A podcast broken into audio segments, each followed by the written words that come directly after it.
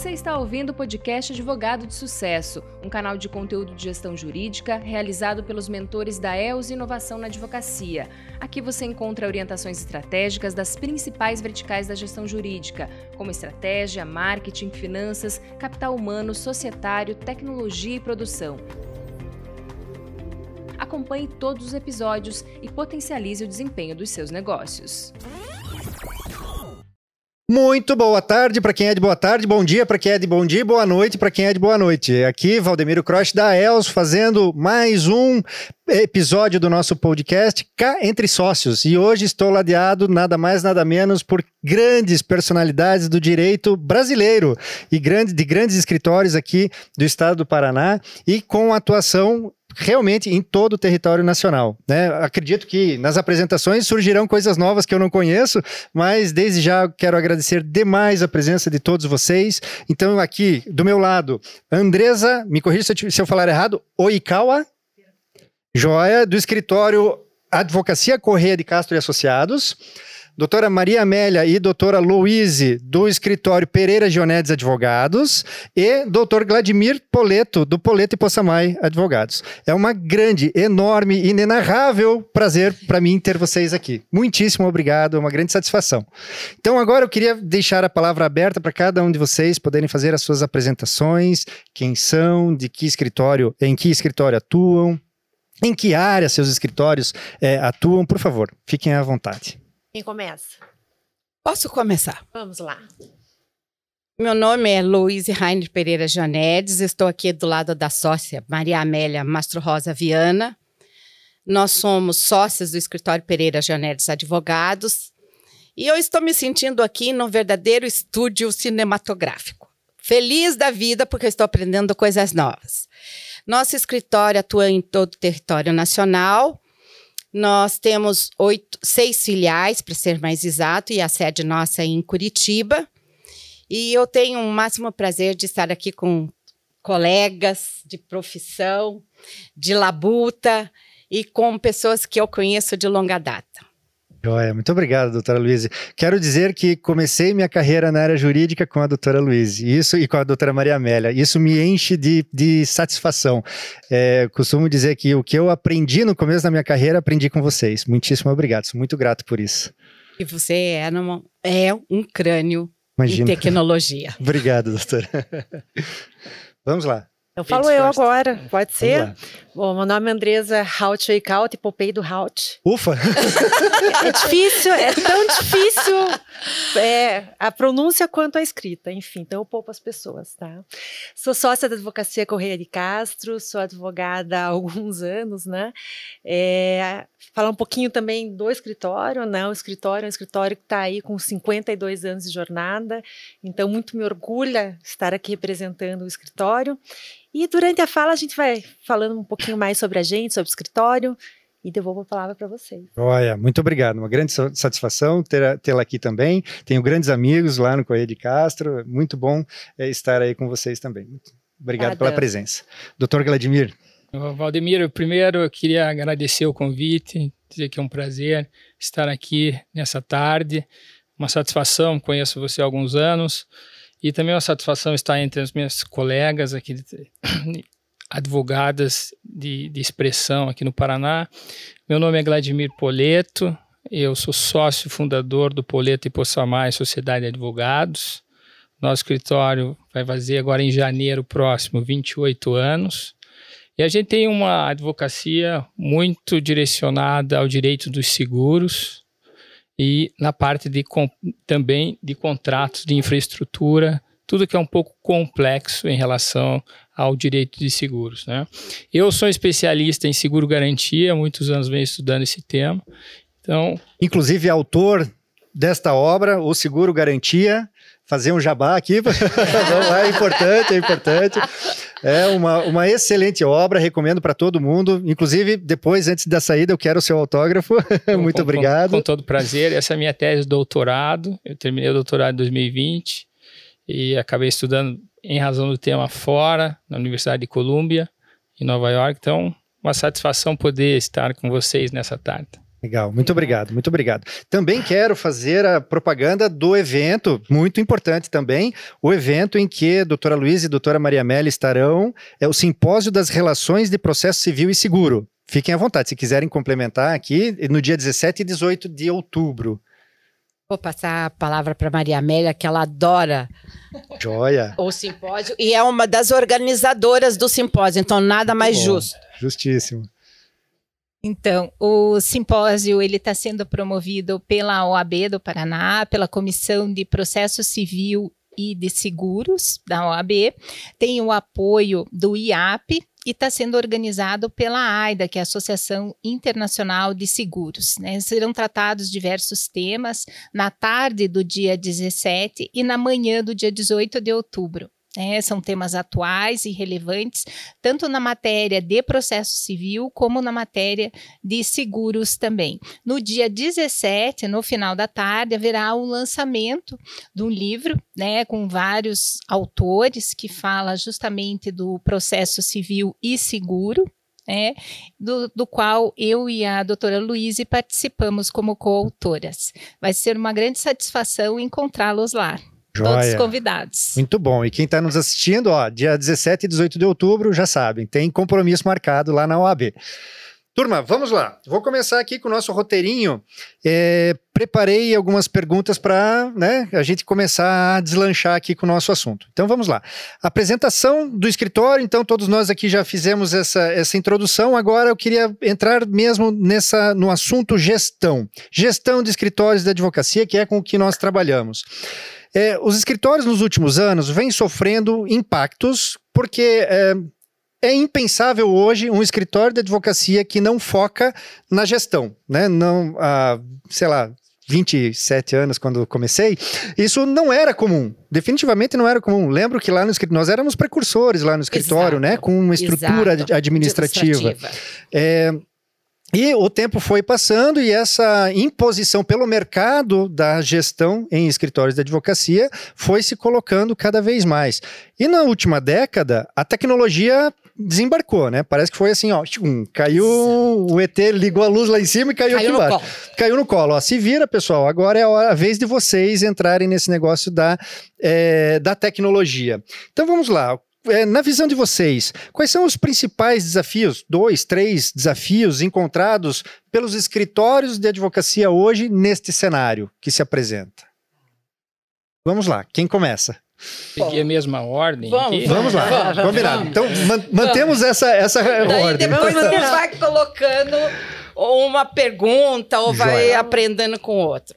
Mas assim, é, quando você pergunta assim, quais são os desafios maiores que nós encontramos na gestão em relação à tecnologia, aos próprios escritórios, eu vejo assim, primeiro, a ciência e consciência de mudança. Que isso é fundamental. Você ter o olho a, a- a boa vontade de ver o que, que está acontecendo. Porque se você não tiver ciência e consciência, você não, não vai para o passo seguinte. Qual que é? O convencimento da, daqueles que são seus pares e de todos os integrantes do escritório. Por quê? Porque cada um, dentro do que exerce de sua atividade profissional, é preciso estar com você para que isto seja absorvido. Essa ciência e consciência da mudança.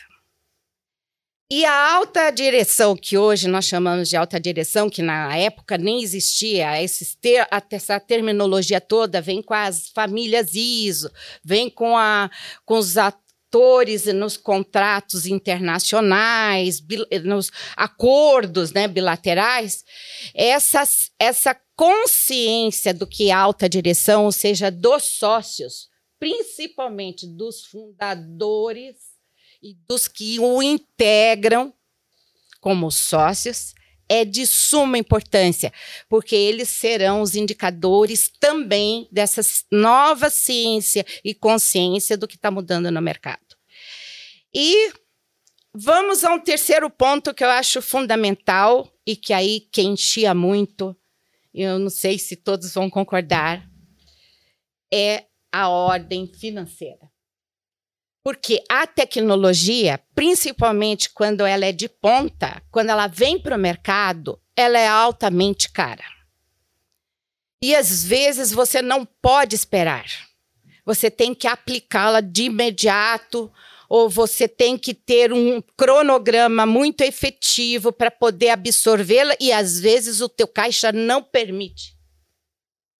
E o que, que isso, isso impacta? Impacta, mas dentro de um cronograma você consegue. E eu coloco na linha do investimento a cultura. A cultura representada pela instrução e educação contínua, constante, diária. Porque você mesmo, que às vezes está à frente de projetos, nós estávamos falando sobre LGPD, tem algum procedimento lá que você tem que tomar você sabe, você coloca aquilo para todo mundo, aquilo todo mundo vem te ajudar a colocar. E às vezes no dia a dia, dia, dia. se diz: espera aí, eu preciso cuidar disso. Nós estamos falando até de e-mail agora. Ah, eu preciso avisar para o cliente que eu tenho é, é, do, X documentos para descartar e X documentos eu vou armazenar. Então, da, da, assim, do que eu poderia de, de, experiência no escritório, eu poderia apontar que são esses diários esses três desafios. Assim, fora outros. Não, mas é, eu, eu concordo 100% com isso. Eu concordo 100% com isso. É, se, se nós não conseguimos conscientizar a nossa equipe de que a gestão é importante, ela não vai acontecer, não, não será implementada. Simples assim. É, a gente trabalha, quando a gente está trabalhando na consultoria, a gente faz exatamente esse exercício. Traz a equipe né, para dentro do processo de construção das ferramentas e tudo mais. Lembro lá no, no Poleto Possamay, quando nós fizemos desde a descrição dos cargos, chamamos toda a equipe, toda a liderança para participar da descrição dos cargos e tudo mais, porque se eles não estiverem partícipes disso, não será aplicado quando nós precisarmos que aquilo seja aplicado. Né? Então, concordo 100% com isso. A questão tecnológica é, realmente não, não está o, o, meio jurídico não era habituado à tecnologia e alguns setores do, do, da área jurídica, e aqui eu enxergo o escritório Pereira Jonedes bem nisso, porque vocês trabalham com grandes volumes, né? Então é, é um formato também que necessita da tecnologia embutida no processo, senão a coisa não vai funcionar. Né? Então é, é, muito interessante isso, e esses, é, essas pinceladas que a doutora trouxe, concordo 100%. E a cultura organizacional é algo, é água mole em pedra dura que vai batendo até furar, e se não furar, o negócio não acontece. É impressionante. Uma cultura forte faz uma organização forte. Né? É isso mesmo. Maria Amélia, quer complementar alguma coisa? Não? Eu concordo.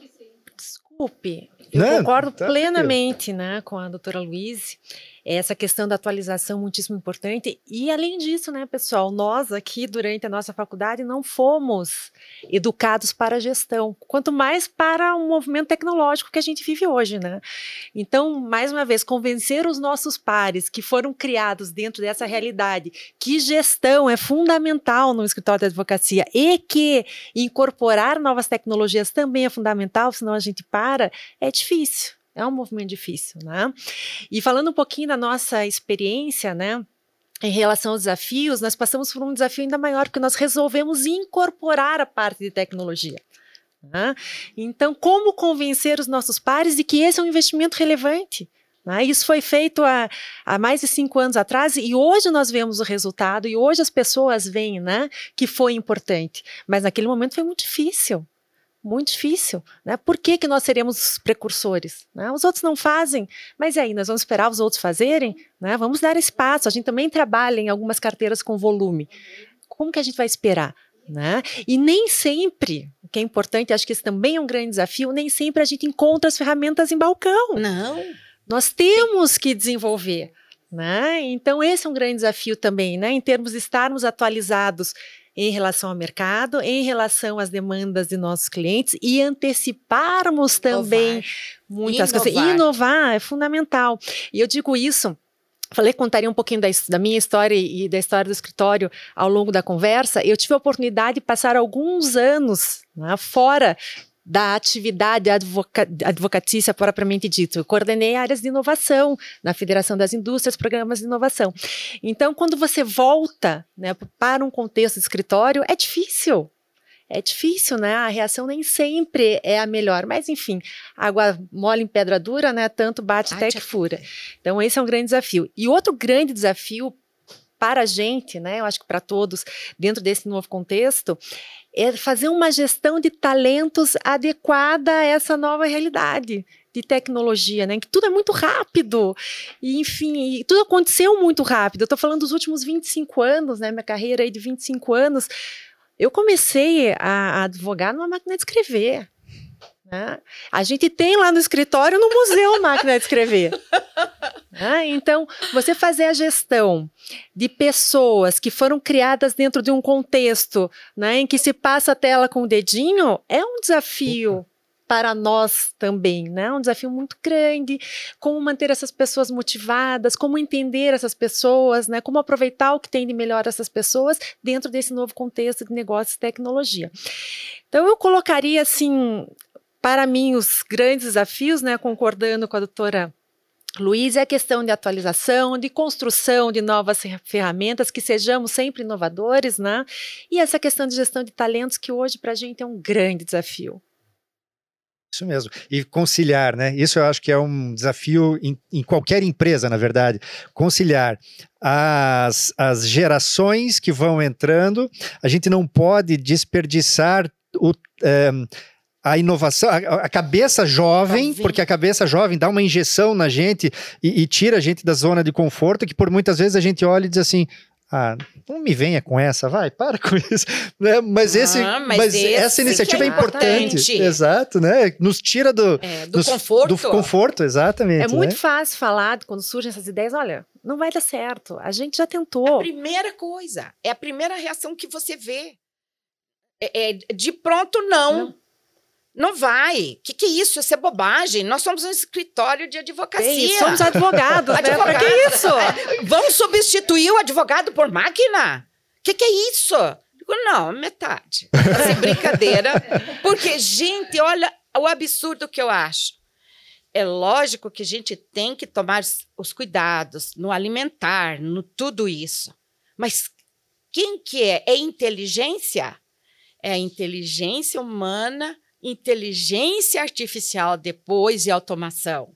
Então, essa conceituação toda é muito importante a gente trazer, estar sempre presente para para que possamos trabalhar todo mundo, para que todo mundo não pense que vai perder o seu posto de advogado, né? a, seu, a sua profissão.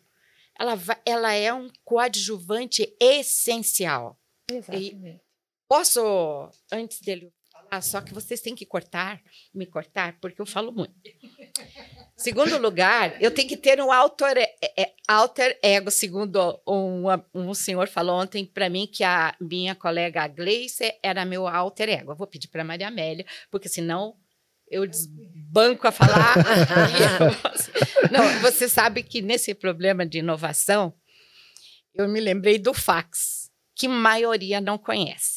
Então, eu estava sentada lá no escritório da, da Visconde do Rio Branco, bem pequenininho. E aí, um, um estagiário chegou e falou assim: Você a senhora sabe que tem uma máquina que manda uma mensagem de Brasília e vem parar por papel aqui, em, em Curitiba? Eu vi isso na Justiça Federal. Falei, o quê? Como assim? Não, você está falando do, do telégrafo. Não, doutora. Não é telégrafo, se chama fax. Falei, ai, não acredito. Como que você passa um papel lá, vem para cá, não sei o quê. Não, não. E tem um escritório de advocacia que tem já em Curitiba. Falei, qual que é o nome do escritório? Ah, é, do Pedro Henrique Lopes Bório, que ele fazia direito internacional, um dos melhores internacionalistas que eu conheci durante todo o meu tempo de profissão, não vou dizer quanto. E aí eu falei, telefonei para ele, eu tinha uh, uma certa tinha amizade com ele. e disse: Doutor, é verdade que o senhor tem uma máquina assim assim? Ele falou: Tem. Vem aqui, Luiz, vem aqui para você ver a maravilha do século. e eu fui. No outro dia eu tava, estava comprando e todo mundo maravilhado. Falei: Agora nós estamos adequados. Boa, é isso aí. Bom, Máquina de fax. imagina, o, o- falar por último tem suas vantagens e desvantagens. Desvantagens porque todo mundo já aborda os principais, nesse caso, os principais desafios, né? Eu faço um complemento aqui, é que hoje nós vivemos na sociedade do risco e da informação. Então, tem riscos de todos os lados e tem muita informação. Então, quando você tem muita informação, às vezes você pode é, ser contaminado por uma iniciativa, essa aqui é a melhor tecnologia de gestão, vai se adaptar adequadamente, e aí, se você não tiver os profissionais adequados para te apoiar, isso pode ser um problema muito relevante. Por quê? Porque o investimento, como a Luiz falou, falou, o investimento é muito alto. E às vezes você não precisa daquele investimento. Exato. Às vezes a gente costuma dizer lá no escritório, às vezes você compra um super avião enquanto você poderia viajar de carro aqui normalmente. Então esse cuidado é um desafio grande, né? Eu acho que é, primeiro a tecnologia veio para ajudar, é importante você ter, mas é importante você também conseguir é, distinguir o que, que é bom e o que, que é ruim. Porque senão você fica se- sempre naquele anseio de estar para trás, você está sempre lá na máquina de escrever e os teus concorrentes estão sempre muito mais avançados, né? Então eu estou comprando, estou comprando tecnologia, comprando tecnologia, mas eu não estou usando a tecnologia. Então esse é um desafio que eu vejo, é importante. Outro, outro desafio que aqui foi, nós estamos todos alinhados aqui, eu estou completamente de acordo com tudo que foi dito. Acho que um, um- outro desafio é, é a equipe, né? A equipe saber manejar todos esses instrumentos. Eu costumo comentar lá no escritório, né, que às vezes, ao, ao teu exemplo, né, eu não comecei na máquina de escrever, mas é, é, eu vou mexer hoje ileso. Ileso. Exatamente. É. Ele só Eu vou lhe está apresentar máquina. Vamos representar. Vamos. O fax, vamos vamos apresentar apresentar. para ele. Aí, olha só o que aconteceu. Eu, eu comentei com, com. Eu até perdi o raciocínio. Mas o. o- A gente perde o amigo, mas não perde a piada. não, e, e, e- talvez eu não tenha começado no escritório com a máquina de escrever, mas lá no começo eu fui fazer curso de datilografia. Ah, então. Ah, bom. Ah, é, Aí então nós já- estamos, já melhorou. estamos juntos nessa. É, o, eu acho que às vezes você vai fazer uma demanda, vai fazer um projeto, ou você está incluído num projeto, aí você chama um menino que começou agora, ou se formou agora, e ele demora para fazer aquilo ali em torno de 30, 40 minutos, 50 minutos, enquanto você levaria, talvez no meu caso, levaria dois dias, um dia para fazer, e talvez não, fazia não faria com a mesma qualidade. Mas quantos meninos você tem nessa qualidade no Exato. escritório? Né? E, aliás, como manter um menino desse? Porque nós tivemos um exemplo recente, um menino extraordinário no nosso escritório, é, a gente acaba ficando amigo, né? Vira, vira uma família. E, e aí, em determinado momento, eu mesmo tinha até um, um- a vontade que ele continuasse no escritório, que ele virasse sócio do escritório e tudo. E ele falou, doutor, olha, eu recebi uma proposta de uma empresa multinacional para trabalhar na área de, de tecnologia e ganhando, sei lá, cinco, seis vezes o que ele ganhava. Aí você diz assim, você tem que ir, você tem que ir porque você tem que ter essa experiência, né? Então, eu acho que é, como você vai reter? É muito difícil reter. Até você integrar o teu escritório, eu acho que é, é- é mais fácil, porque é, você tem os teus, por exemplo, nosso escritório tem os nossos sistemas lá, que nós constantemente estamos investindo, estamos procurando quem são os, os melhores candidatos, como são. Nós temos um plano para isso. Mas é muito, muito difícil manter nesse momento, né? E é completamente admissível essas alterações, porque é para melhoria da pessoa, né? Então, diante do risco, e aí outra coisa, tecnologia para preparação, é, você se proteger, né? Nós temos o, o, ris- o- o seguro de cyber risks lá, que, que é hoje muito utilizado, o mercado de fora Estava falando de não existe mais terrorismo, mas é só terrorismo cibernético, né? Então, como você está dentro de um sistema de sociedade de risco, preparado minimamente para se proteger ou proteger os seus clientes de eventuais problemas? Então, isso também passa pela gestão, porque porque primeiro você tem que estar tá preparado para poder dizer para os demais como deve se preparar, né? E, e, e como a, a, minha colega disse aqui, nós fomos treinados para advogar, nós não fomos treinados para gerir. Né?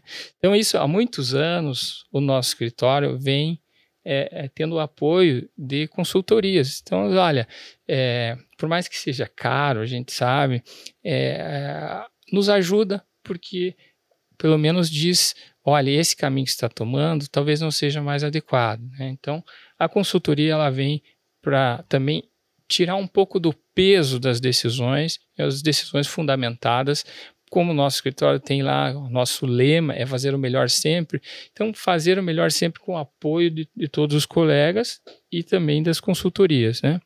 É, e outra coisa que eu acho bastante importante dos desafios é ter experiência do que os outros já tiveram. Né? Então, nós temos alguns correspondentes fora do país e, e esses escritórios, muitas vezes, é, quando você cria um relacionamento de amizade é, profissional, eles dizem assim, olha, nós já sofremos esse problema aqui. Nós temos, já tivemos esse problema aqui. Então, como é que vocês estão preparados para isso? É, eu acho que essa experiência, essa troca de experiência Importante. é muito rica. É, então, para. Eu acho que a gente poderia passar a tarde só nesse tema dos desafios aqui. Eu acho que são muitos desafios, mas esses três mencionados, a escassez de investimentos, né? Como é que você vai vai, vai concorrer com uma empresa multinacional que está expandindo as suas atividades no mundo afora e na área de tecnologia, então buscando é, profissionais com conhecimento tecnológico e também conhecimento jurídico então, isso, isso é, sem dúvida é o próprio a infraestrutura, né? Como é que você vai investir na infraestrutura? Acho que há muitos anos nós temos um plano para isso, então nós vamos seguindo um plano e é doloroso, é doloroso, porque parece que o, os valores estão sempre à frente da gente. Não acaba nunca, é, né? Sempre muito. É, parece que quando você está chegando na praia, ela fica mais longe. É. é então, isso é, é muito. um buraco sem fundo, é, tecnologia. Muito, e, e, outra coisa é, sem dúvida, a consultoria de pessoas que estão vendo esse mercado. vivenciando, sofrendo as dores, né? Então, eu acho que nessa linha eu colaboro aqui com um pouquinho com a, com a minha experiência nisso, mas estou totalmente de acordo com as minhas colegas. Olha, muito bom. E é, e é isso mesmo. Uh, eu diria que o, esse tema pessoas, a gente vai falar mais sobre isso daqui, pra, daqui a pouco, mas é um tema que 11 em cada 10 escritórios sofre com, pelo menos tem uma dorzinha de vez em quando no peito, quando um colaborador, aquele que você olha e diz assim, ai, ele vai sair. não, não, vai, Vai, mas é por isso. Ainda mais na área mas, de tecnologia, que o mercado está pagando insanidades para o pessoal da área fora, de né? tecnologia. Né? O pessoal trabalha daqui para fora, é, então é. é. difícil, é difícil concorrer em euro e dólar, né? É. Sem dúvida. E, enfim, e, e a gente durante muito tempo a gente reteve talentos pelo exemplo. A gente vai falar sobre, um pouquinho sobre isso. Mas hoje isso já não significa muito para eles dentro dessa nova realidade, né?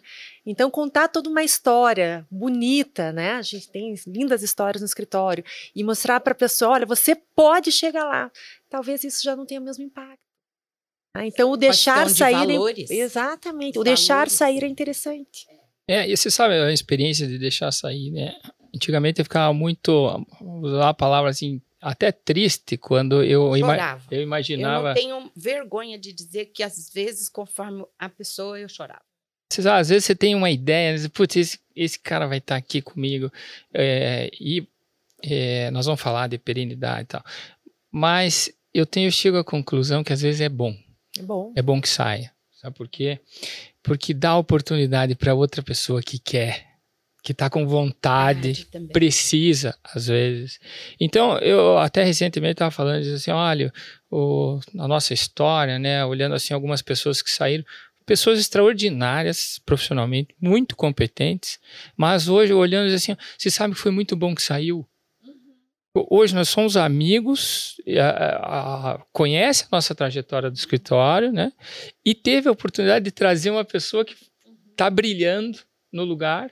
Então a gente acaba ficando feliz que isso tenha acontecido, né? E, e, e eu tenho defendido também é, algumas vezes assim, ó, às vezes é bom que aconteça, porque está nos testando, está testando não a, no, a estrutura, está testando a estrutura, a do escritório, é a gestão do escritório. Como é que você resolve esse teu problema, né? O quão preparado você está para resolver esse problema? Então, acho que é essa linha é isso mesmo. E o a Júnior gente tá... me ocasionou lágrimas quando ele saiu. Porque ele comandava, sim. Por isso que eu falo assim, olha, é, você, é, é, na tra trajetória como mulher, fundadora de escritório, gestora de um escritório, amparado por uma equipe que sem ela não faria nada, você precisa também contar, às vezes, com pessoas muito perto de você, como a Maria Amélia, que te dão suporte para aguentar situações. E uma das situações, para mim, que mais me calava a fundo é a saída de bons profissionais.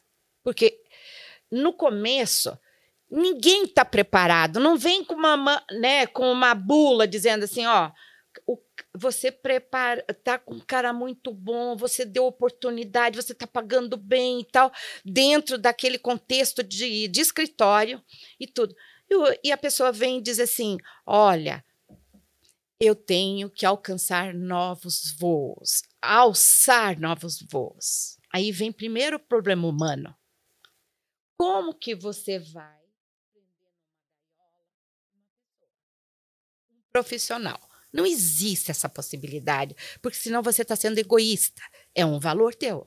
É um valor que você desenvolve na tua egrégora, na tu, no teu escritório, com teus pares, com as pessoas que te tra trabalham com você, né?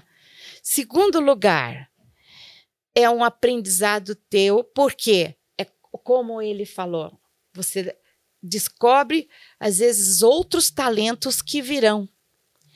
E em terceiro, o bonito é ver ou aquela pessoa cresceu do jeito que ela queria, do, do, e aquilo era aquilo que ela queria, ou ela também alçou outros voos depois, ou também ela veio te procurar e dizendo: Olha, aqui eu achei uma família. Não é uma nem duas vezes que você vê essa situação. E a, o, por último, nessa fase toda, é quando você olha que aquela pessoa que trabalhou com você venceu e está brilhando em outros lugares. Aí você vê que, como ser humano também, e profissional e gestora, você cresceu.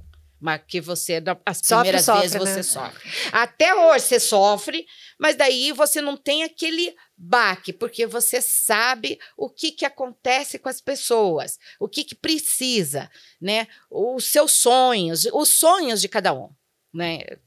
Era... Legal. Tudo isso que a gente está é, dialogando aqui tem uma, um tema central que é a cultura organizacional. Né? A gente está falando, ah, como reter, fazer um projeto aqui de investimento para tecnologia, tudo isso está abarcado né, no, no grande guarda-chuva aqui, cultura organizacional.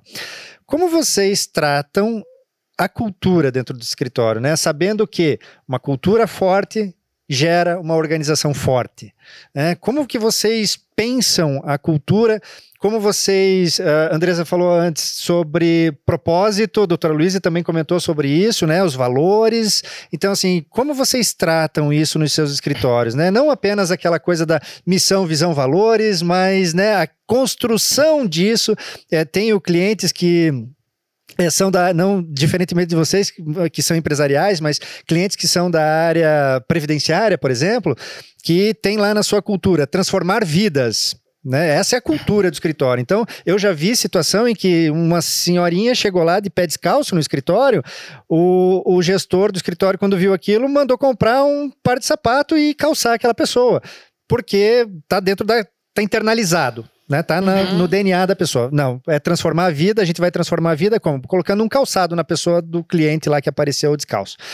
Então, tendo essa, esse, essa introdução sobre cultura, como vocês tratam esse tema cultura que é tão importante e tão difícil de fazer acontecer, né? Porque a cada mudança de profissional, essa cultura precisa ser re é, inserida, reinjetada naquela pessoa. E mais do que isso, a gente não pode esquecer daquelas pessoas que estão dentro do escritório, que a todo momento precisam tomar uma vacininha ali. É tipo vacina de Covid. A cada três, quatro meses vai lá e toma uma dose. né, pra opa, ressuscitar ali os, os, é, é, os bichinhos, os bichinhos da cultura para aquele negócio estar fixo na cabeça de todo mundo. Como é que vocês enxergam e como vocês trabalham isso dentro do escritório?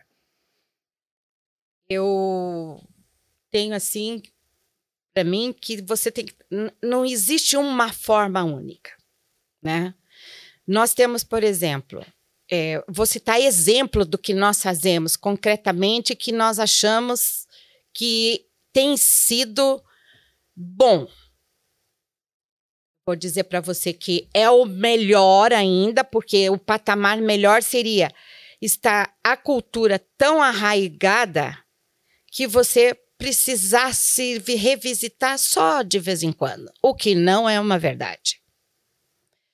Então, nós fazemos, é, primeiramente, leitura em grupo, é, cursos semanais em grupo, né, que nós temos agora obtido mais ou menos a margem de 80 pessoas fixo por curso semanal ministrado pelos próprios advogados do escritório. E isto faz com que haja pesquisa, haja dedicação àquele tema, são discutidos pontos que eles mesmos escolhem dentro de um cronograma, né, Maria Amélia? Que é feito anualmente e aí vai sendo enxertado por aquilo que vai acontecendo ao longo do ano na carreira jurídica uma mudança de julgamento, uma, um, uma nova lei, uma modificação de lei, tudo isso.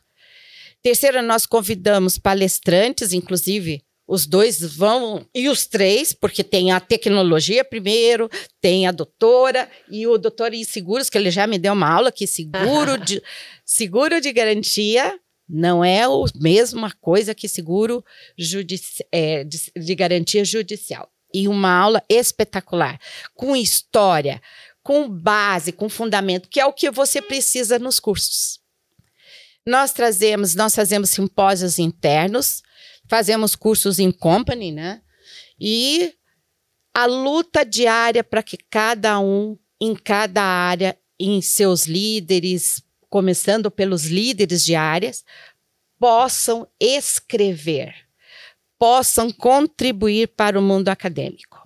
Quando nós fazemos isso, nós disseminamos aquilo que nós precisamos estar sempre presente. Valores, não aquela que consta da família ISO e tudo mais que precisa estar nos sites. Não, o interno. Por quê? Porque, queira ou não, a técnica nossa jurídica, como serviço de excelência, ela é primordial.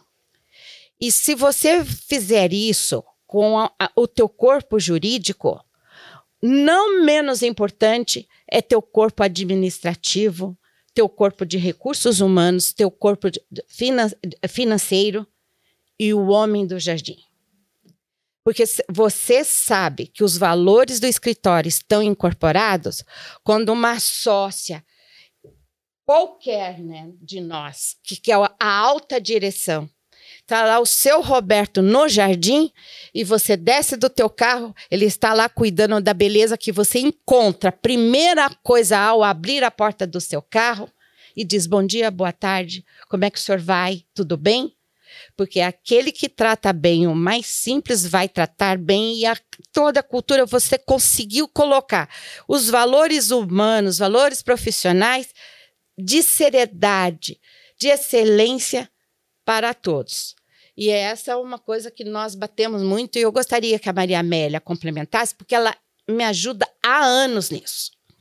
Sabe, doutora, me lembro quando, quando nós trabalhávamos juntos, é, eu lembro que quando a senhora chegava no escritório, a senhora passava por todas as salas dando bom dia para todo mundo do escritório.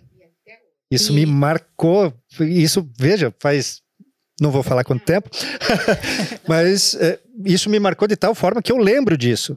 Eu lembro da senhora entrando e passando por todas as salas e passando, dando bom dia para todo mundo do escritório. Não, e é assim até hoje, Júnior. Você acredita?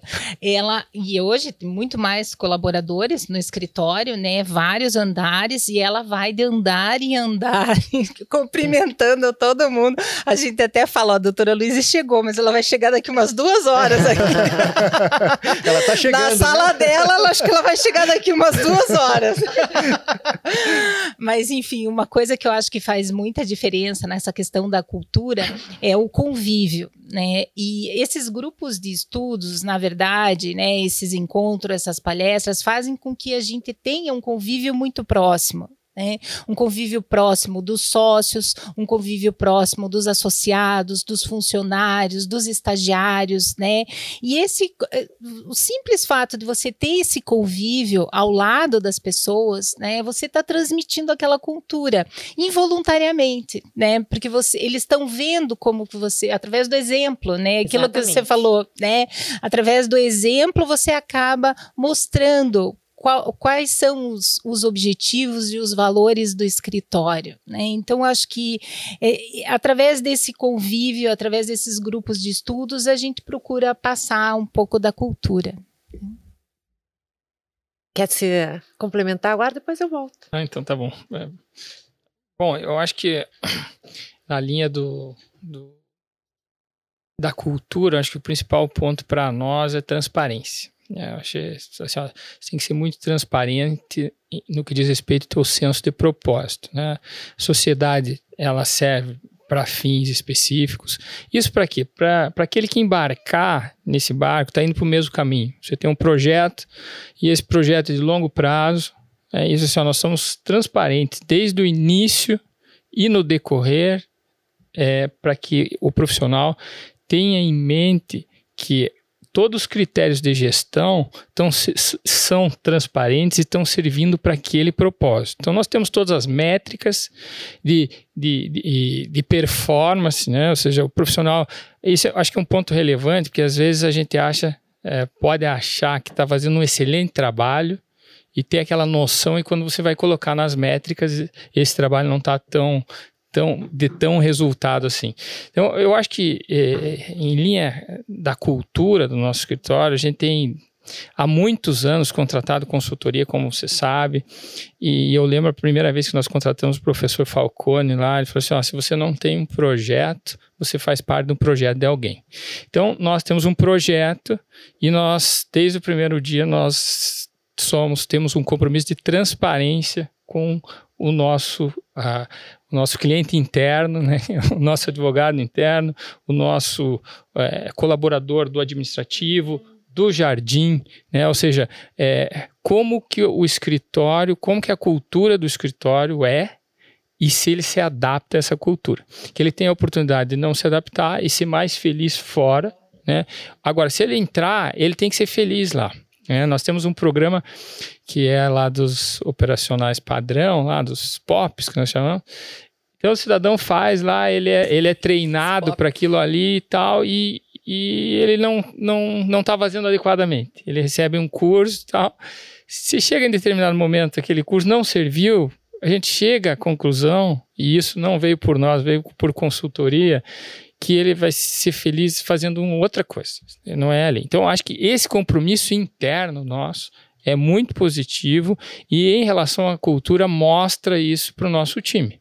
É assim, ó, nós temos o compromisso de fazer o melhor sempre e nós esperamos que dentro desse compromisso você também tenha.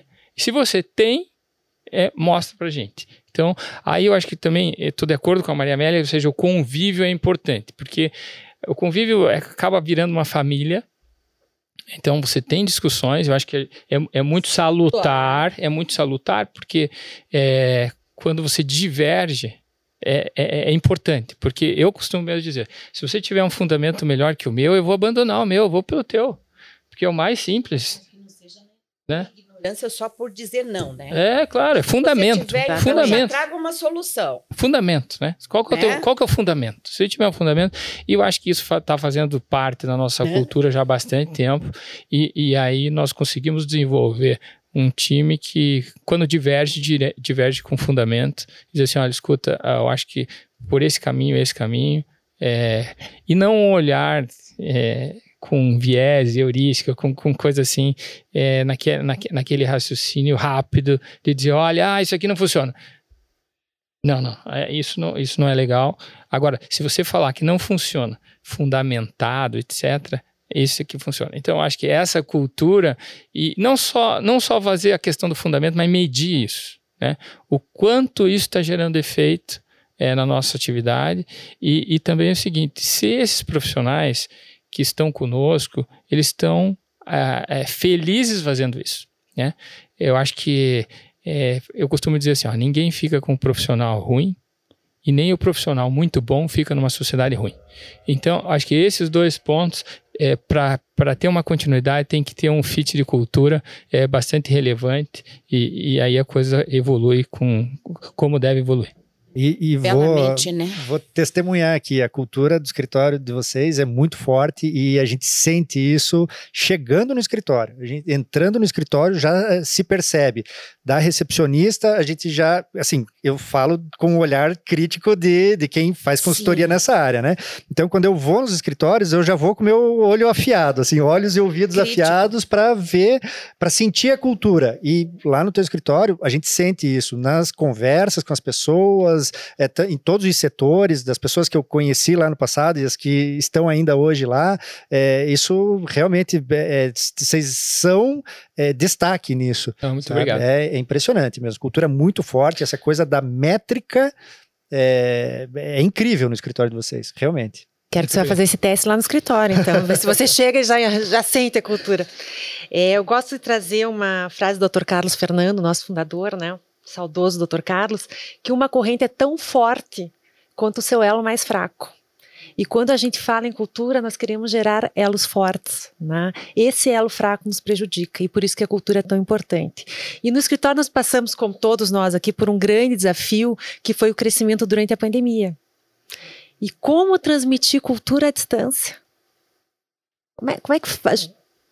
Ninguém estava, mais uma vez, nós não estávamos preparados para isso, né? Então, transmitir, nós já tínhamos um, um pessoal em trabalho híbrido, mas híbrido, né? Não era todo mundo longe, contratando gente, transmitindo, como? Né? Então nós e o que nós sentimos que, também que talvez nós não tivéssemos essas habilidades, tivemos que buscar é, ajuda fora e buscar ajuda no próprio grupo para entender como nós poderíamos passar a cultura do escritório dentro desse novo contexto. E aí vieram ideias fabulosas. E eu gosto de trazer um exemplo também, que é um projeto que nós temos hoje no escritório, que nós chamamos de ACC 100. Né? Nós chegamos agora aos 52 anos e estamos rumo ao 100. Por quê? Dentro da nossa cultura, a gente tem um compromisso muito forte com a perenidade muito forte.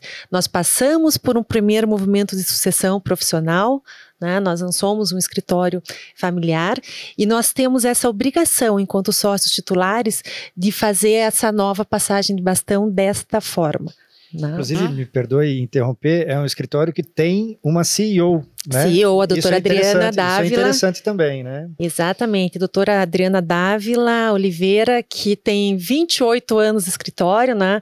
Foi preparada pelo doutor Carlos para assumir essa posição. Né? E ele fez essa transição de uma forma muito tranquila, ele, organizou essa transição de uma forma muito tranquila, por quê?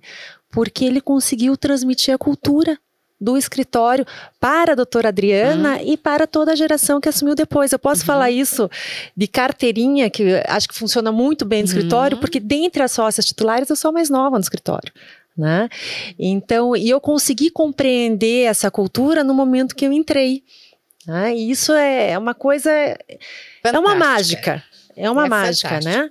Não tem, acho que não tem uma fórmula pronta, mas é uma mágica. E a gente vem tentando fazer isso dentro desse contexto maluco, é, trazendo o pessoal para propo, proposição né, de ações, principalmente para que a gente possa transmitir numa linguagem adequada ou através de ações mais adequadas a cultura do escritório para essas novas gerações que nós entendemos né, que serão as gerações que assumirão o ACC 70, o ACC uhum. 100. Eu acho que a ACC 100 ainda nem está no escritório. Né? Mas tá por tá, vir. Estará. Estará em breve. Estará. Né? Diga assim, assim. Estará. É, eu acho que Se essa geração. pensarmos lá na frente, é, né, eu, isso não Não, eu digo, eu digo o seguinte: quem assumirá o ACC 100 talvez ainda não esteja lá porque nós temos mais 50 anos, né? Mas quem assumirá o ACC 70 está no escritório. Está no escritório. Está no escritório. Então, ele também precisa assumir esse papel de transferência de cultura. E quando a gente fala em cultura, eu acho que isso é bem importante também, a nossa cultura ela é estabelecida dentro de valores muito fortes, né?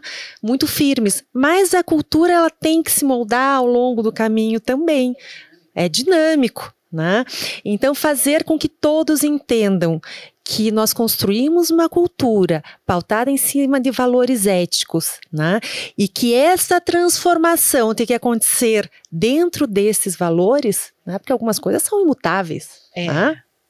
Pedras fundamentais ali como a ética é algo também desafiador, né? Mas enfim, é, acho que a gente tem conseguido fazer isso bem, né? O projeto, mais uma vez, a CC100 é, é um bom exemplo. As reuniões setoriais provocando o pessoal para pensar temas né? É, antigos e temas novos. Nós sempre incentivamos muito dentro da nossa cultura a que os não só os jovens talentos, né, mas os mais antigos também, Também. e principalmente busquem essa visão da novidade e tragam essa inovação em termos de visão para dentro do escritório. Isso faz parte da nossa cultura também. Muito bom. Eu quero tocar, aproveitar esse finalzinho da tua fala é, e tocar no assunto marketing. né? É, marketing é uma dificuldade, vamos combinar. Né? É uma dificuldade. É, ainda mais para o pessoal da área jurídica que não foi talhado para isso. Né? Um ou outro ainda tem esse jogo de cintura, mas a maior parte do, né, da- dos advogados que eu conheço, pelo menos, é, tem bastante dificuldade em fazer acontecer o marketing dos seus escritórios. É, a nossa regulamentação sobre marketing também nos impõe alguns limites importantes. É, ano passado, em agosto do ano passado, veio um novo provimento, colocou umas balizas mais firmes, né? Assim, ajudou E mais atuais, né? mais atuais também, né? Sequer falávamos sobre internet no, anteri- no anterior, né? É, é, imagine, foi- ele era de 2000, o provimento 94 de 2000 era... O Google estava nascendo em 2000. Então, né, a coisa veio evoluindo a passos muito largos e o marketing no meio jurídico foi sempre tratado de uma maneira é, pouco compreensível, vamos dizer assim. É, como vocês enxergam a importância do marketing? E aqui tem um ponto importante ainda que é marketing business to business, porque aqui eu tenho vocês na mesa que são é, escritórios que trabalham com outras empresas. É, então, como vocês trabalham isso, esse marketing corporativo, é, e como vocês enxergam a importância do marketing para perenidade e crescimento, ati- atingimento de metas e tudo mais, desenvolvimento como um todo do escritório? Bom, quer começar? Se você quiser, preferência é sua. Ah, é? Mas eu então tá posso bom, lá falar. vamos nós. Tem problema. Eu, se- eu sou um- sempre um respeitador das mulheres. Então, se só quiser Eu falar, respeito, você pode usar a palavra. Ah, Então tá bom. Bom, eu acho que o marketing, o marketing, eu acho que é importante, né?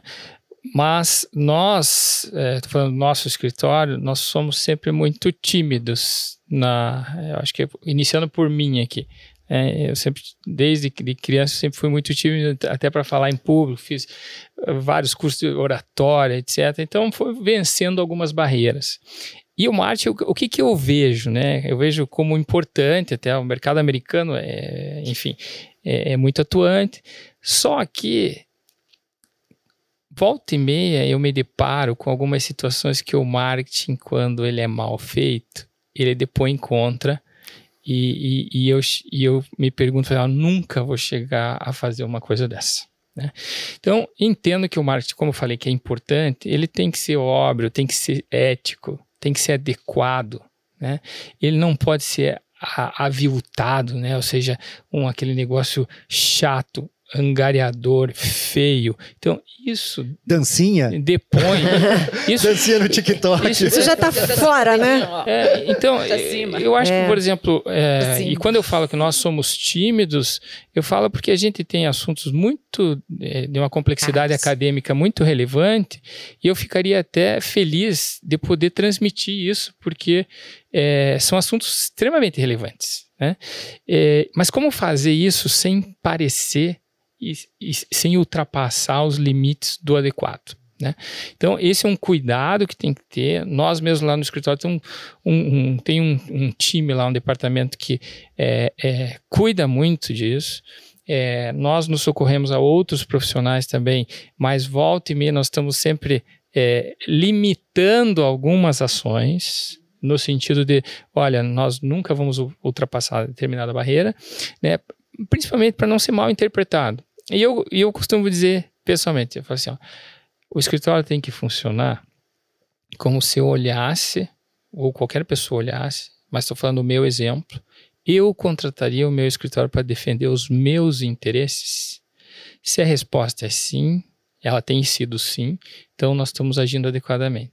Agora, quando eu vejo uma publicidade, uma forma de, de ultrapassar algumas barreiras, eu dizer assim, se eu fosse desse escritório, isso que está me transmitindo, essa sinalização que está sendo transmitida, eu contrataria escritório? Jamais.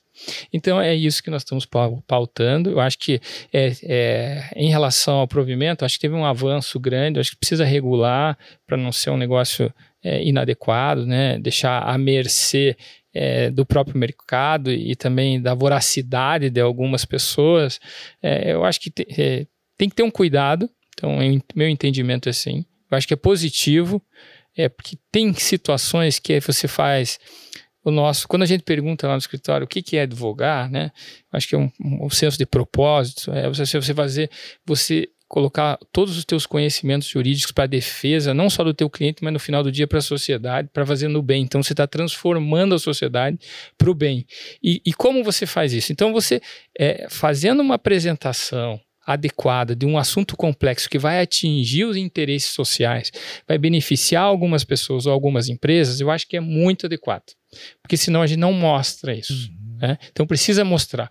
E você faz isso de uma forma adequada através do marketing. Mas como fazer?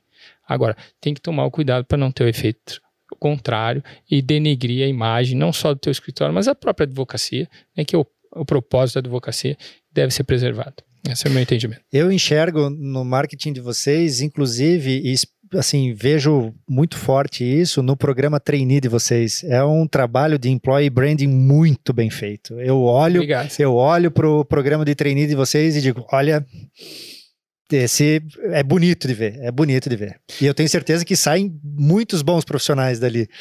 Nosso, nosso, nós estamos no décimo, já esse ano foi o décimo ano consecutivo. Não teve um ano só por causa da pandemia, não teve. É, o programa Trainee é um programa que é, eu mergulho muito, porque é, sempre, sempre foi muito dolorido, porque é muito estudado, com experiências diferentes, de, de diferenças é, de, de, pessoas diferentes. É, mas é um programa exitoso. É, nós temos quando nós montamos lá o programa, assim, ó, nós, na, na tua linha de cultura, de querer ter novos sócios, nós temos, nós somos dois sócios de capital, é, 15 sócios de serviço, nosso time é pequeno, diferente do escritório de vocês, são escritórios grandes. O nosso escritório tem 35 pessoas, mais ou menos. Mas uh, nós nos consideramos aí, as perguntas seguintes, como a boutique. Então, nós estudamos muito o nosso negócio, estudamos muito nosso, o que nós atuamos. E, e são assuntos de, de grandeza, não só econômica, mas de grandeza acadêmica. Então, o, o, nós chegamos à conclusão de nós nunca vamos conseguir é, profissionais prontos. Porque e, e, o seguro garantia, o seguro garantia, é, que é, o, é, a minha especialidade, é, primeiro que você não tem seguros, aliás, você tem o contrato de seguros na, na universidade, mas é uma disciplina é muito simples, está dentro dos contratos especiais, então é, ninguém conhece Duas desse aulas, assunto. Né? É, é, é. Olhe lá. Ninguém conhece, tanto é que muitos juízes, muitos advogados ainda confundem prêmio com indenização, que é um negócio é, é, elementar.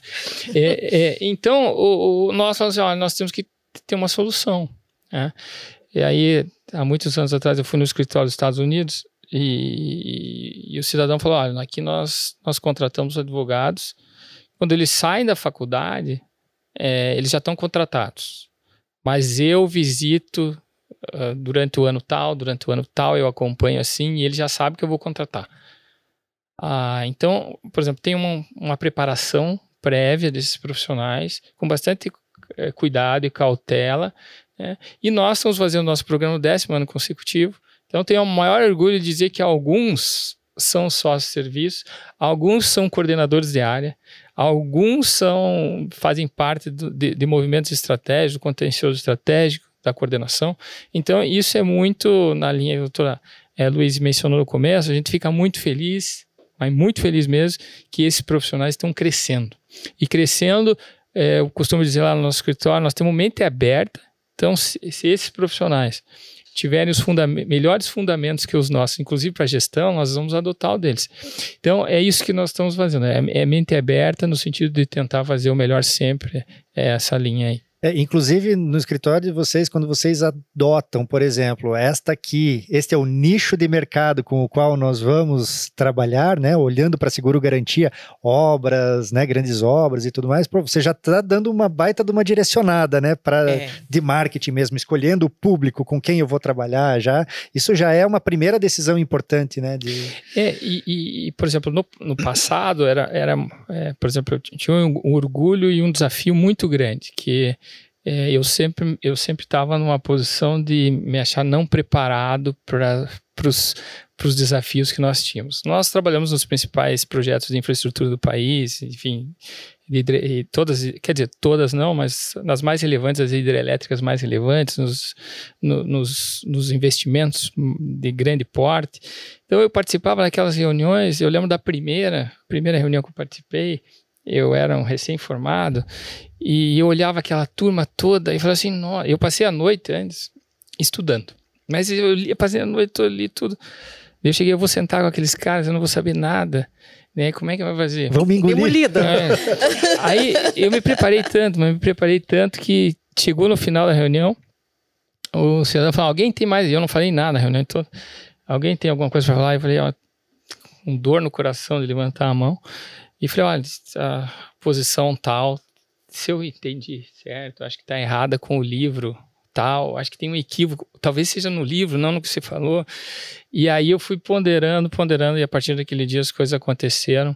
Então, a dedicação, né, a dedicação, é, e o nosso escritório, ela está na linha dos seguros, no, direito dos seguros, e atinge muitos, é, porque o seguro é um mundo que acaba garantindo riscos de outros projetos. Então, hoje nós temos lá né, não só o seguro, mas os, um, um, departamento de contratos, de contratos de infraestrutura, relações complexas. Então, você vai acoplando departamentos para atuar de forma é, bastante dirigida. Né?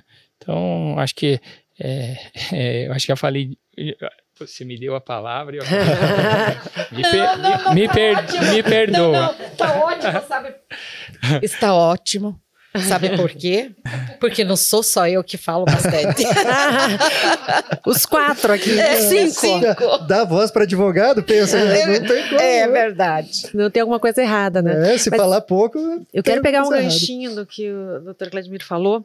É, quando a gente fala em marketing, eu acho que isso é muito importante, marketing jurídico, é a exposição dos nossos escritórios, não só né, em termos de posicionamento no mercado, mas também para a captação de novos talentos. Né? Isso é muito importante. Isso é muito importante. Então, quando a gente fala de um programa de trainee hoje, né? Eu acho que essa é uma ação fantástica para que a gente possa não só capacitar novos talentos, mas atrair aqueles né, que realmente têm o um perfil para integrar nossas bancas. Então eu vejo esses dois lados, porque às vezes a gente fala de marketing, aquela sensação assim, olha, só posicionamento no mercado. Não é, né? Também é uma ferramenta para a captação de jovens talentos dentro dessa nova dinâmica de mercado. E nós sentimos muito isso a partir do momento que nós começamos a nos posicionar um pouquinho mais sobre temas relevantes, né? Usando as redes sociais, enfim. Nós notamos que é, o nosso processo de captação de talentos também mudou. Né? Então, é, os estagiários, enfim, trainees, os jovens advogados, eles já vêm com uma visão melhor do que é a cultura do escritório. Né? Então, acho que é uma ferramenta muito importante também nesse sentido, né? E aí vou aproveitar já o gancho aqui. Vocês imaginem como foi sofrido para mim. Eu fui diretora da Agência de Desenvolvimento do Estado e o meu papel então era vender o Estado do Paraná no mundo inteiro, nada mais comercial. Né? Em um comercial difícil, hein? Porque trazer investimento estrangeiro não é uma coisa muito fácil, né? O investimento estrangeiro ou de outros estados. Então, a regressar para o contexto da advocacia, é, eu tinha que me policiar o tempo inteiro, né? É, por questões éticas, enfim, e dentro de um contexto de um escritório extremamente tradicional, né? São 50 anos de história, é, com receio legítimo né, de colocar em risco toda essa história construída. Então, como fazer isso da forma mais adequada, freando a Andresa, né? Porque precisa, enfim. É, e, e é um exercício diário. Né? Exercício e diário. ainda dentro dessa nova realidade. E aí vem o contexto de pandemia, que poxa vida, como é que a gente vai se colocar para fora? Né? A gente tem que se colocar para fora de algum jeito. As pessoas têm que nos enxergar e a gente não consegue mais fazer reunião presencial. Nós não temos mais a oportunidade de participar de eventos. Né? Então tudo isso junto misturado, né, é, gerou uma nova dinâmica, né, eu diria de marketing, de posicionamento de mercado, muito pautado nas questões é, na externalização das questões técnicas que nós julgamos relevantes, principalmente para os nossos clientes, né? sempre com muito cuidado e deixando aquela Andresa lá que vendia o estado do Paraná em stand-by. Né? Mas, Mas é, com todo um background, né, para poder fazer isso. Sim, e assim, é, enfim, eu pessoalmente nunca fui responsável, né? E vocês conhecem bem a Adriana, né? Então, é, é um trabalho diário, né? De enxergar, também sou tímida, tá? Então, apesar de toda essa jornada, então esse trabalho de enxergar até onde a gente pode ir, como a gente pode ir, de saber voltar atrás, né? É, de sempre que surge uma nova possibilidade né, de, de apresentação do nosso trabalho, trazer isso para o comitê de sócios para que nós avaliemos juntos, né, em termos de questões éticas, em termos de posicionamento e principalmente de não de forma alguma de não manchar a nossa imagem, essa história bonita de 50 anos, né? Então, muito nesse sentido. Mas é essencial, né? Nós não somos ETs, o mercado está aí, o É. mercado usa estratégias de marketing. As faculdades temos- de direito jogando é, é, Advogados. aca- advogados no mercado é, de monte, né? Diuturnamente. É, sem parar. É. Tinha que ter aquele, sabe aquele é, impostômetro? Uhum. A gente tinha que fazer por minutos. Advogômetro, É, advogômetro. Advogômetro. Aí, ó, uma boa ideia aí, Valdemiro, para você. É. Uma boa ideia você. É Quantos verdade. advogados estão sendo colocados na praça por minuto? É verdade. Mas assim, olha, o problema de marketing no escritório, eu enxerguei isso há 15, 20 anos atrás, e, e nessa ciência e, e verificação de que a- havia uma mudança sistêmica na forma de contratação, eu fui buscar é, ajuda. Como que eu posso mostrar todo esse cabedal que eu tenho dentro do escritório, quando eu digo eu tenho, eu estou falando no escritório, para o público externo, além do meu público interno, porque o meu público interno é o meu maior indicador. Sem sombra de dúvida. Tanto que ele te traz clientes, mesmo que ele não possa contratá-lo, ele diz: olha, a senhora pode, ou a senhora pode, o senhor pode. Ah, Não, não, não, pode deixar que fulano atende. Então, esse é um indicativo de que você é considerado pelos seus um bom advogado. Como diz, eu posso me contratar. Né? Mas quando eu senti essa mudança de parâmetro, que não bastava só a convivência, de você estar cativando, de você estar indo almoçar, marcar, porque isso se fazia muito no começo da minha carreira, que não é muito tempo atrás, né? Para não dizer as idades. Então a gente saía muito com o cliente. Não, não saía com o cliente, porque outro dia, inclusive, no LinkedIn, achei uma coisa muito inte- interessante. Ele dizia assim: que você também procurar pelo o, o amigo por interesse profissional é uma coisa antiética. Então, e por que, que ele, ele estava falando isso? Porque às vezes você está marcando com uma pessoa e desenvolvendo uma amizade somente para tê-la como cliente. Isso Não. não vai dar certo. Não vai dar certo. Então você tem que primeiro mostrar. A pessoa também tem que ter a vontade de querer, né? E daí desenvolver um relacionamento profissional, né? Daí é com os receios que eu sempre fui muito e, e- e- e muito assim de observar o código de ética, porque infelizmente nós temos que dizer que muitos alunos e muitos advogados e bacharéis sequer sabem que tem um código de ética. Nunca abriram Verdade. o código de ética. Nunca abriram o regulamento que nos ampara na nossa profissão e nos coordena as nossas ações. E sem, é, com base em tudo isso, eu fui buscar uma pessoa que eu considerava muito ética e dentro da publicidade, que se chama Uriel Reis Pereira Janetes, que é meu filho, e disse: Eu estou com esse problema. Gostaria que você desenhasse para mim uma forma. Olha, eu tenho esses impedimentos. Ô, mãe, nem precisa me dizer, você vive falando isso a vida inteira. Por isso que eu nem sou advogada. Eu já vi tanto direito na minha casa que eu quis ser publicitária. Eu falei, então, por favor. E aí ele, me tra- ele traçou na época um plano de ação muito interessante. Qual que era? Desenvolver as expertises que nós tínhamos no próprio escritório. Contratar pessoas sérias que pudessem também nos dar oportunidade de um Gazeta Mercantil à época, um valor econômico, porque são tudo isso é relacionamento.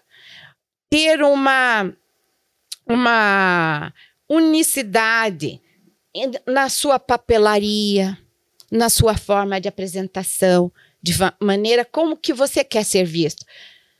Claro, limpo, transparente. Não quero nada de frescura. Então, tudo isso foi trabalhado, está, e está sendo trabalhado há 15 anos. 20, 15 anos que nós conseguimos colocar na realidade um pé.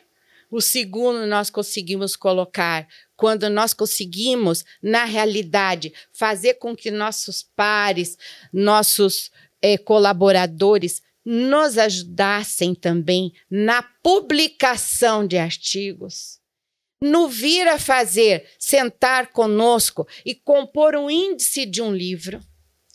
Porque eu quero também dizer o seguinte, que o escritório é um escritório multidisciplinar que passou por antes, a gente não chamava de escritório boutique, sabe? A gente chamava de escritórios com expertise.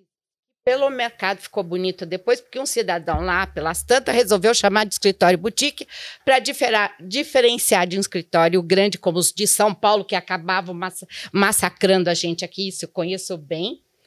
Né? É, e por quê? Porque eles eram enormes, tinham uma máquina que era, também eu posso falar que aprendi muito vendo tudo aquilo. Né?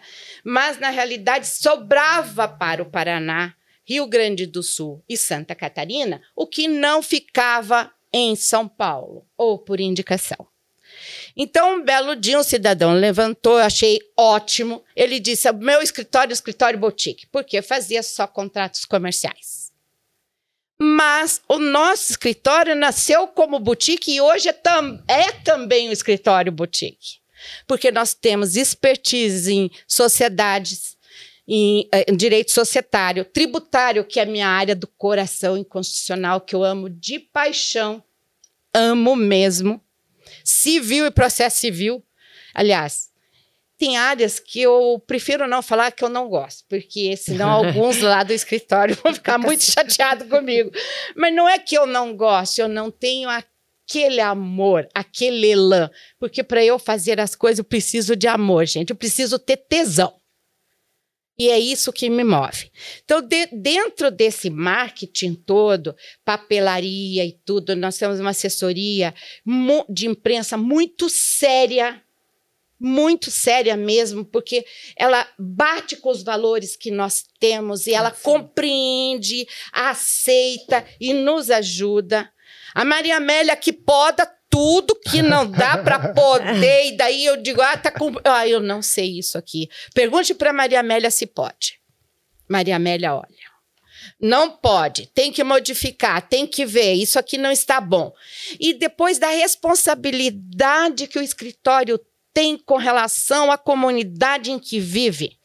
Porque o direito, gente, é o que nos garante de, de fazer com que cada um de nós possamos expressar nossas opiniões sem sermos presos, sem sermos achincalhados. Desde que nós tenhamos bom senso e tenhamos também o respeito ao direito do outro. Quem que faz isso? É o advogado. Se não tiver advogado, não existe poder judiciário. Porque o poder judiciário é a tríade. É juiz, promotor e advogado. Fazendo a relação do processo aqui dentro do poder judiciário. Por quê? O que, que o juiz vai julgar se não tiver o advogado que vai representar a parte? O que, que o promotor vai apontar se está certo ou errado, ou se foi cometido um crime ou não, se o advogado não estiver ali? Que defesa vai ter esse cidadão? Então, em prol disso, nós utilizamos o marketing passivo e ativo, que nos permite o provimento dentro da maior seriedade, com os valores, devolvendo ou mostrando à comunidade, à sociedade, aquilo que para ela é complexo. Por quê? Porque o cidadão instruído, educado, melhor será a nossa sociedade. Melhor será a sociedade de nossos filhos e melhor será a sociedade dos meus netos e bisnetos, que eu os terei. E que é marketing melhor que um trabalho bem feito, uma boa representação em termos de trabalho no judiciário, um trabalho bem entregue para o seu cliente. A imagem, a gente bate muito nisso, né? A gente bate. fica falando em, em marketing, o pessoal fica imaginando mil e uma utilidades, enfim, ou formas. Que é marketing melhor do que uma banca com, em que todos têm uma postura adequada? Passa por aí por questões simples. Isso, isso, me faz lembrar, há uns anos atrás, um garoto recém-formado. Ele devia ter, sei lá, um, dois anos de, de formado. E ele fez uma sustentação oral no Supremo Tribunal Federal. Talvez alguns de vocês lembrem disso. E alguém na plateia gravou ele fazendo a sustentação oral e ele postou na época no Facebook dele. E isso deu um pano para manga, né? Fizeram representação dele na OAB, contra ele na OAB, no Tribunal de Ética, tarará, tarará. E a defesa, no final das contas, é, foi trabalhada do seguinte sentido: é, escuta, mas tem a TV Justiça transmitindo isso abertamente. Por que, que ele não pode transmitir na rede social dele? Eu lembro, eu Perfeito. trago isso porque eu participei do grupo que ajudou a defender uhum. esse rapaz na época. E ele explodiu ele explodiu com isso. Porque ele tinha uma eloquência, uma postura e, e, pô, dois anos fazendo sustentação lá no Supremo não é pra qualquer é, um, né? Não, Vamos falar a verdade. Não. E o moleque arrebentou. E, e o escritório dele fez assim, ó. Uh, né? Por Exatamente. quê? Por isso, uma representação forte, forte, com postura, com. Né? E o respeito que você ganha, inclusive do próprio Poder Judiciário, né, Maria Amélia? Sim, o respeito são clientes também que do escritório. sabem. É, Exato. É. É, por quê? Porque você tem um trabalho sério. Porque você não vai colocar em risco o, o, o, o interesse, o direito do cliente. Você vai fazer o seu melhor você vai dar de si, vai dar teu sangue. E a coisa melhor do mundo é vencer. Mas a gente tem os reveses. Mas nem por isso você precisa se quedar. Tem ação, tem ação rescisória em cima. Não tem problema. Vamos para rescisória. Não tá direito? Vamos brigar até o final. Mas você tem que lutar e ter força para é, lutar o bom combate. E isso que eu acho bonito do direito. É você ter a força de lutar o bom combate né? Então, é, é isso que nós usamos como marketing nosso. E nós usamos é, com a pandemia, que foi um horror, né? Em termos, foi um horror. Em outros termos, eu adorei. Por quê? Por que, que a dubiedade? Num primeiro momento, porque nós estávamos vindo com um planejamento muito sério, assim, de tentar sistemas alternativos de, de espaço físico, porque nós já tínhamos alguns pedidos, né? Nós já tínhamos algumas experiências, nós já tínhamos feito, né? Inclusive com da área da própria Maria Amélia, umas duas, três advogadas, né? Muito boas, já estavam trabalhando em casa, na área da, da Lisiane, que é trabalhista também. Então a gente já tinha algum alguma, algum movimento. Mas tinha muita resistência, muita resistência. E chegou, quando chegou o vírus, nós temos que sair. Daí, numa reunião de sócios, teve um que já disse assim para mim: vou falar também o nome. Giovanni Joredes Filho. Chegou para mim: você, você, você, você. Eu conheço essa doença, porque ele tem. É, mexe com fundos de investimento de saúde e tudo, e tinha tido Estados Unidos, né, Maria Amélia? Bem naquele troço, e tinha voltado falou assim: vocês precisam ir para casa. Eu parei assim, olhei para ela, ela séria assim, assim, o que foi dado aqui, né? Aí eu falei, mas por quê? Porque se vocês pegarem esse vírus, vocês vão morrer. E tinha um jovem há menos tempo, mas parece que há mais tempo do que eu, tinham umas complicações de saúde sérias, também sócio do escritório. Eu falei: não, eu não posso ficar em casa, eu não vou ficar em casa, você deve ficar. E a nossa administradora estava sentada assim, perto de mim, só me olhando. Eu olhei para ela assim, assim: o que, que você acha, Fernanda? Doutora, a senhora tem que ir. A senhora é o exemplo. É isso mesmo. A senhora é o exemplo. Falei, tá bom, tá bom, eu vou. Aí um outro já disse que não ia, né? Dois outros foram. Hum, isso foi numa semana. Em duas semanas, nós tivemos todos que estar dentro de nossas casas, protegidos, com o parque inteirinho tecnológico funcionando. Conseguimos. Daí veio o segundo problema. Passado um mês, eu olhei assim e falei para Maria Amélia: Maria Amélia, nossos clientes têm que saber que nós estamos vivos. Lembra-se disso, Maria Amélia? Ela disse assim, é verdade. Eu falei, vamos, mas e nós não conseguimos nem telefone, nós só tínhamos e-mail. Nós começamos a jogar em, mandar e-mail para todos, dizendo: estamos trabalhando, todos em home, pode contar conosco, solicitamos uma reunião. E aí nós estamos fazendo reuniões, né? Quase, olha, você precisa de ver a alegria dos nossos clientes e nossa, sim, de termos aquele contato virtual. Estamos vivos, afinal de contas. Estamos vivos, resistindo ao vírus que falaram que iam nos matar. E, e resistindo, e nós fomos, fomos, fomos. E, ao mesmo tempo, tudo isso, nós fomos trabalhando com os comitês, né? Comitês internos do escritório para dizer: olha, todo mundo está aqui, está todo mundo aqui. Comitê diz, comitê daquilo, e calhou porque tinha que tá, terminar, tal. Ó, tal, não. A boa, a excelente LGPD teria que adequar totalmente os comitês todos trabalhando. Isso foi muito bom para todos nós que vem dentro do ponto que ela fala da convivência que nós tivemos durante o tempo. E depois, consequentemente, você nota os problemas que daí surgem da, da, do isolamento. E que a gente, nós também tivemos que colocar outras formas de conviver com o nosso público interno e dar atenção a eles. Então, assim, para mim, o marketing, falar em marketing nos dias atuais é necessário. Senão, é questão de sobrevivência num mundo em que nós temos a tecnologia a todo vapor.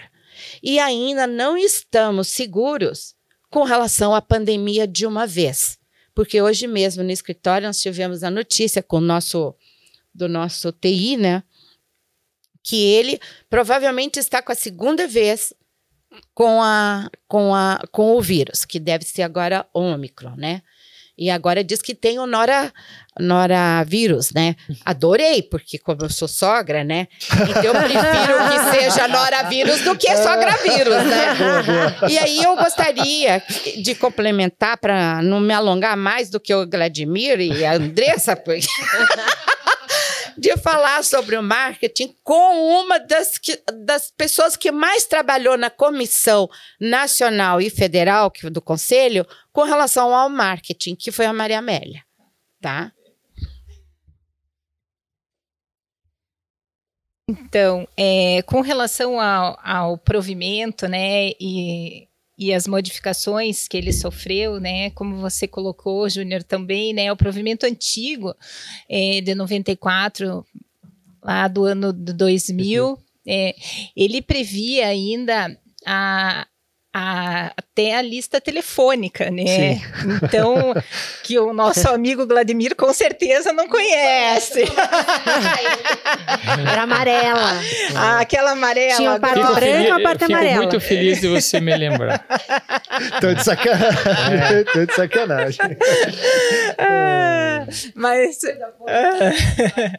mas enfim, é, e daí o provimento 205 de 2021, ele veio totalmente atualizado. Né? E ele veio com uma, uma nova vertente, até ele sofreu muita resistência, né? Ele foi feito depois de muita pesquisa. Então, o pessoal que trabalhou nele fez uma pesquisa de campo mesmo, né? E fizeram audiências públicas no Brasil inteiro, presencialmente e virtualmente. Então, eles é, passaram por todo o país e verificaram a realidade do país e a necessidade de mudança. É, mesmo assim, teve bastante resistência, né? Mas eu acho que o provimento ele veio bom, né? Ele veio no momento certo e ele veio com um, um comitê regulador né? E esse comitê regulador, ele está ali justamente para manter ele não só atualizado, também, né, que esse foi um dos problemas do provimento 94, mas também com um caráter consultivo do Conselho Federal, né? Então acho que nesse ponto ele é bem, ele é bem positivo mesmo, né? Esse me permita é, concordar com você. Esse ponto para mim foi uh, a cereja do bolo do provimento 205. Ele ter a, a, esse comitê de marketing ajudando a fazer a atualização disso e a discussão disso, realmente para mim foi o ponto chave. É, eu, eu só gostaria de ver algo para melhoria, é claro, é algo que a comissão aqui do Paraná tem, que, que fez isso, é, convidou consultores para participar da comissão, assim poderia ser este comitê de marketing. Por que, que eu digo isso? Porque os consultores vivem isso todo santo dia. Eles estão muito mais atualizados e, por obrigação da profissão, de estar atualizados em relação, por exemplo, às novidades que vêm aí de marketing, de tecnologia e tudo mais. Diferente do advogado, né? Que o advogado tem que estar atualizado na praça dele, no negócio dele. Então, isso seria ainda uma vírgula que eu gostaria de enxergar no provimento, que pode vir a surgir, claro, que daria esse frescor constante, né? Pessoa, pessoas que pensam isso o tempo inteiro, sendo consultivos, por óbvio, né?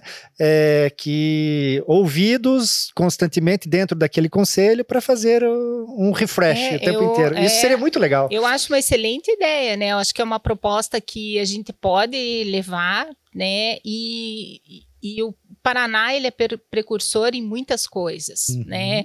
Então aqui a nossa OAB ela serve de exemplo para muitas coisas. Então acho que é, é questão da gente efetivamente propor, né? E quem sabe, né? Mais para frente eles venham a acolher. É né? isso aí. É. Joia. Gente, vamos lá.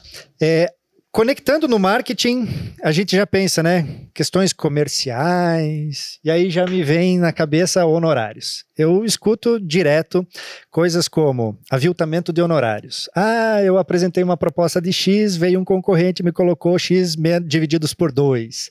É, já trabalhei em escritórios, inclusive, que fiz consultoria, que eu enxerguei isso acontecendo.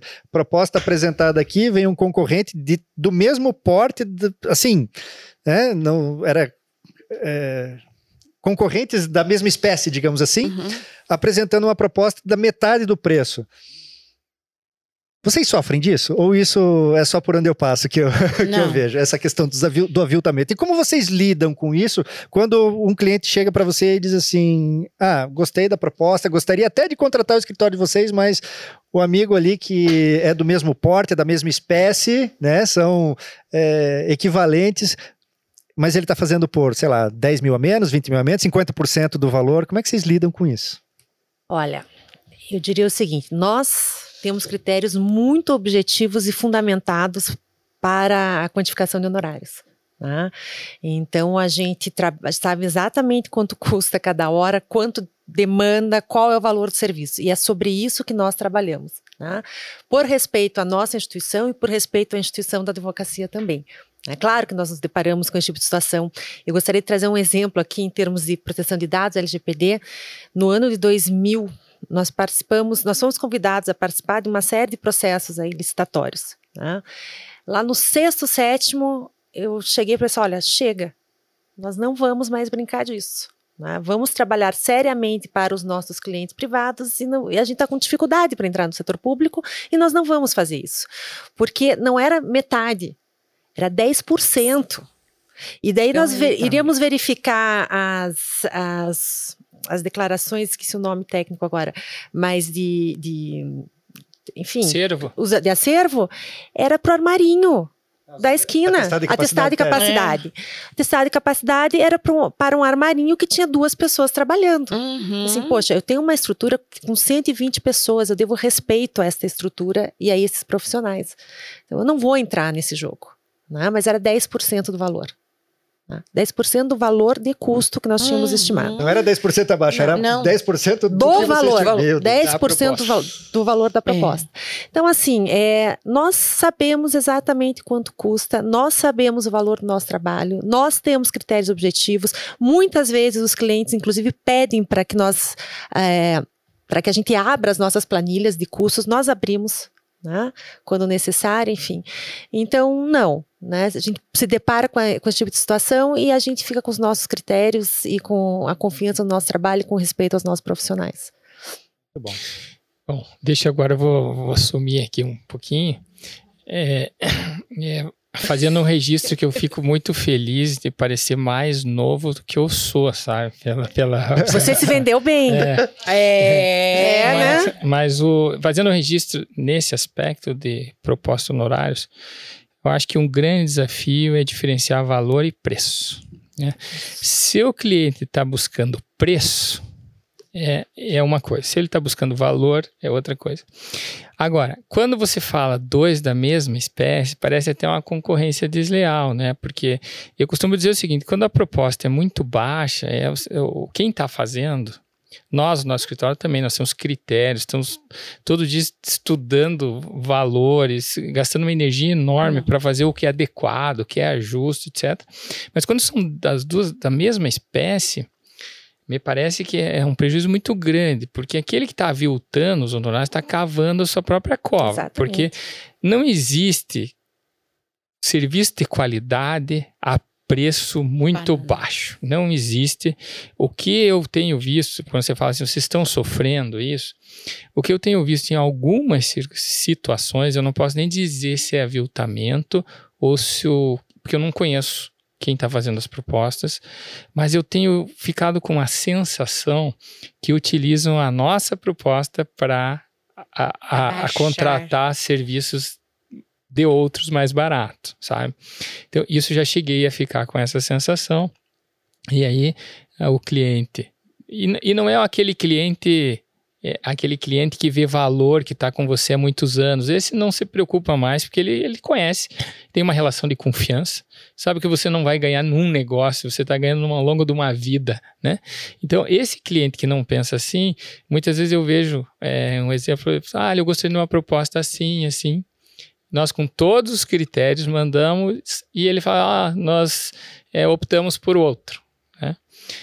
Aí como que você vai fazer? É, o que nós adotamos no nosso escritório é mandar um questionário, assim, por que que, por que que essa proposta não foi aceita, com vários itens, para ele que ele responda, para a gente ter uma sensação do que que nós podemos melhorar internamente e se nós podemos melhorar, porque é, eu acho que a partir do momento que você ultrapassa uma determinada barreira, você esse esse esse escritório da mesma espécie não pode ser da mesma espécie, porque ele não vai ter um serviço bom e no final do dia eu acho que tem dois pontos, né? Ele está prejudicando a atividade em si e está prejudicando o cliente dele, porque ele não vai conseguir dar conta, ele não vai conseguir prestar um bom serviço e no final do dia o marketing dele vai ser prejudicial, porque o marketing de preço ele leva à bancarrota?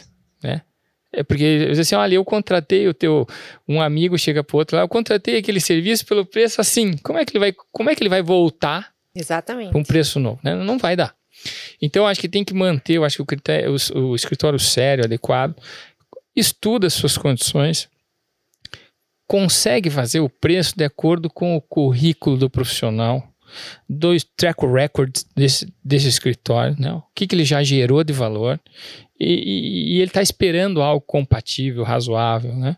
Então, se for um cliente novo e está buscando só preço, ele vai ter uma experiência negativa e eventualmente no futuro vai voltar com você. Então é mais ou menos assim, é essa linha com que eu, eu acredito. E, e não tem, é, por exemplo, até eu faço uma ressalva. É, uma vez eu, eu, eu tive numa, num escritório gigante dos Estados Unidos lá e eu falei assim: olha, o nosso escritório é muito pequenininho, com o gestor do escritório. O nosso escritório é muito pequenininho. É, e vocês, como é que vocês administram 3 mil advogados, né? Então vocês têm uma tabela de hora? Explica para mim como é que é então. E foi muito legal que nós passamos uma tarde e ele falou: não, aqui é o seguinte, o advogado é o responsável para apresentar a proposta para o cliente dele.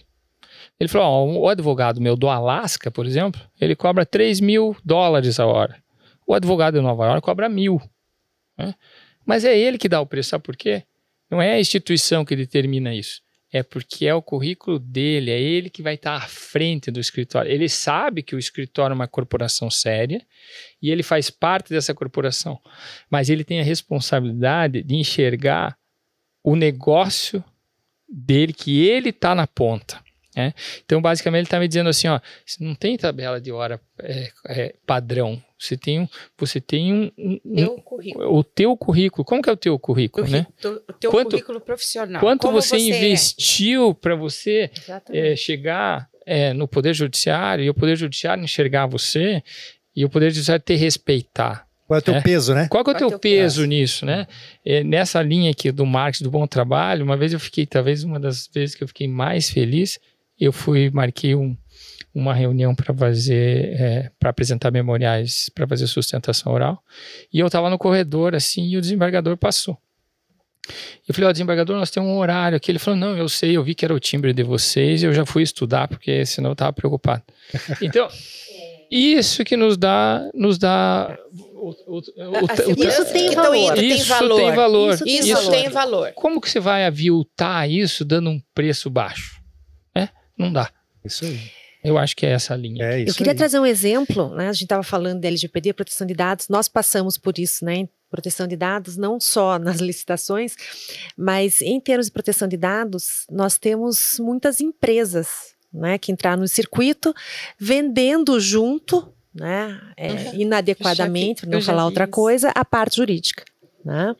Então, é, quando a gente sente que nós estamos num processo uhum. de contratação concorrendo com uma dessas empresas, a gente tira o pé. Uhum. Ah, porque, primeiro, que do outro lado nem se tem a, a, a clareza, né? não, não se tem a clareza de que ele precisa de um serviço jurídico. Ele precisa também de um serviço de segurança da informação, mas aquele escopo é jurídico. Totalmente. Jurídico.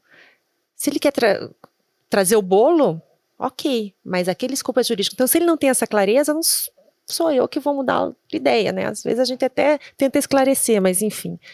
Então é muito complicado. É, é uma questão uma, de posicionamento é, mesmo, é, isso aí. O último comentário só. Não, não, pode é, fazer me, você quiser. Que... Eu acho que tem uma diferenciação relevante no que é oportunidade e oportunismo. né? Então tem muito oportunismo numa linha assim, né?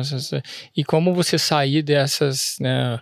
É, eu fico preocupado é, nessa linha que eu, alguém vai pedindo proposta, vai pedindo proposta, nunca aprova. Nunca. E, e aí você, você pensa assim, pô, tá usando a minha proposta para aprovar dos outros, é, é, a linha de dizer, olha, eu tenho vontade de não te oferecer mais, nem apresentar mais proposta para você.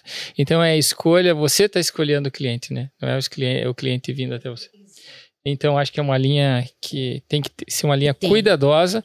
Acontece, mas no, no longo prazo. É, Dá resultado, é. né? Bom, é, no escritório nós temos uma, um planilhamento do quanto custa um processo, quanto custa a hora quanto que vai dar o trabalho, quem são as equipes né, envolvidas. Mas a negociação ela também passa por uma questão muito pessoal de qual é o cliente que você vai atender. Né? Então essa proposta ela não é fixa. Ah, você não pode mudar. É, tá aqui a tabela. Não. Você sabe quanto custa. São feitos parâmetros para poder oferecer o serviço. Porque é, dentro da linha, inclusive que a Andressa falou, quem paga a conta final é o cliente. E você paga por tabela. Por quê? Porque vai sair uma má prestação, não que porque o seu preço é maior, não, porque você sabe o que, que aquele caso depende. Quais são as áreas que são envol estão envolvidas? O que precisa ser feito? Estuda, estratégia. E, e às vezes aquilo depende a continuidade até de uma empresa nacional ou internacional. Deixa eu até fazer uma parte aqui que eu esqueci. Sim, além disso. Te... Bem que não sou só eu. além disso, você tem os impostos. É, exatamente. Por exemplo, nós temos Nosso orgulho lá no escritório dizer que está tudo pago. Pago, tudo pago. É uma bruto de uma de, é um, de um sócio tantão, também, né? é um sócio. É um sócio que não ajuda nada. Não ajuda nada. É. Mas se você tiver com problema lá, você não tem a, a, a sua certidão negativa para o seu Sim. próprio negócio, para a sua própria atividade né? E, e, o bom do escritório que naquela questão da perenidade, né? Nós estamos na segunda geração já de, do sócio, terceira geração, nós temos três gerações formadas no escritório, né? Dos 11 sócios, apenas três não foram formados pelo escritório. Então, nós é, sou eu, depois vem, é, vamos dizer, por faixa etária, né?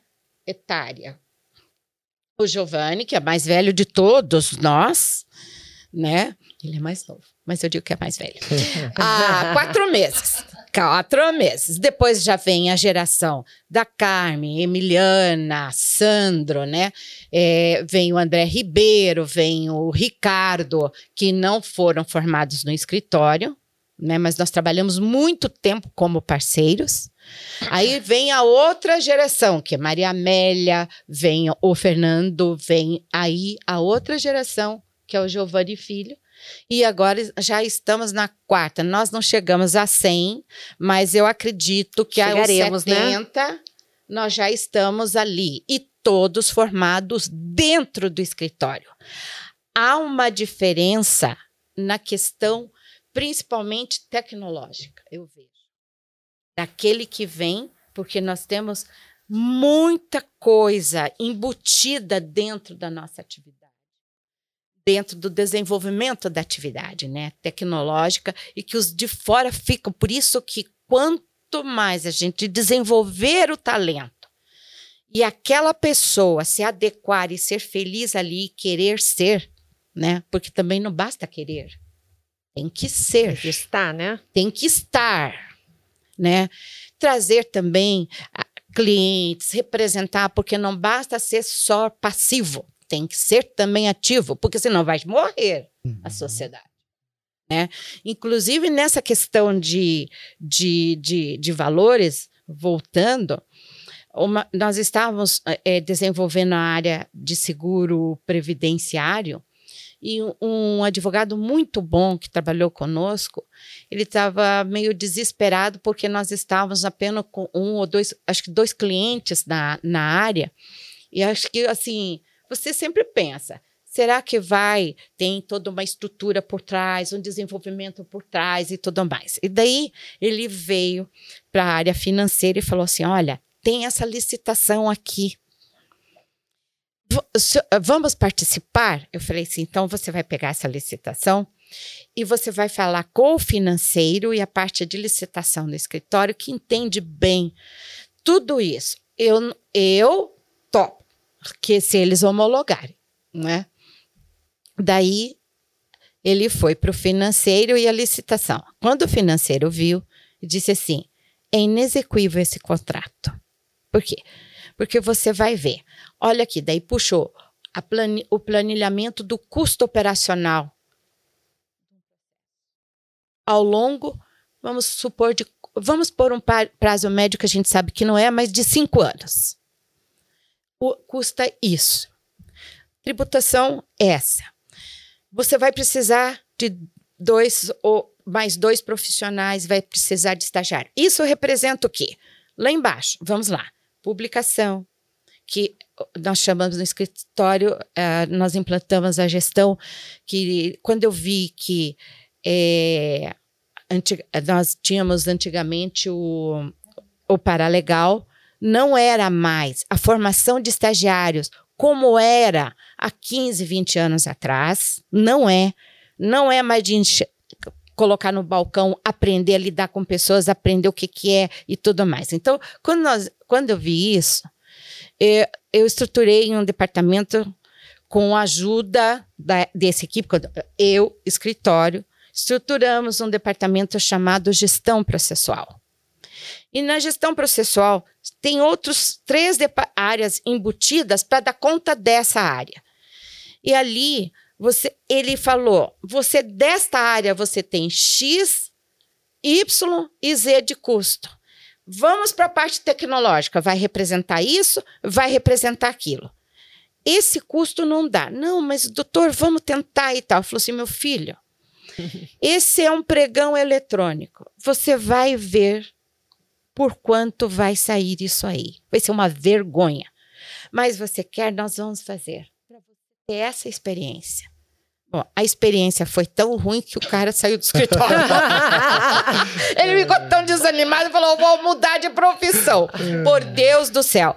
Porque as pessoas também têm que entender como seus pares, né? É, e aí todo o nosso grupo que é o grupo de frente, que o grupo que recebe o cliente, que inclusive daqueles outros que trazem, para saber quantificar que não é 50 reais que vai dar. Então, faça pro bono. Atenda pro bono. Atenda que é melhor. Você vai estar tá fazendo um bem, você vai estar tá colocando. Quantos pro bono já não fizemos ao longo da nossa vida? Né? Mas pelo menos você não avilta. Pelo menos você. E essa impressão que você teve de que você. O cara sempre vem. O, o, o, o financeiro do escritório já diz assim para nós: isso aí não vem para nós. né? Isso aí é para poder chegar lá no outro e dizer: ó, olha aqui quanto que esse está cobrando, quanto você me faz mais barato. É. Já tem, tem, né? Certeza. Já tem outro. Então, é. e, e, e, outra coisa, nós já estamos na, na, na, na situação de fazermos que nós não é, escutamos que foi. vimos a, a, a solicitação de proposta. Porque é uma vergonha, você sabe que você está sendo usado. É, né? é feio, é, é feio. feio. E é feio para quem faz. Sem dúvida. Né? É, é, porque amanhã ou depois vai bater o leão lá na porta. Eu fico. Nós falamos isso, né, Maria Maria? Ah, como que vai responder os tributos? Isso. Como que está a, a, a ordem?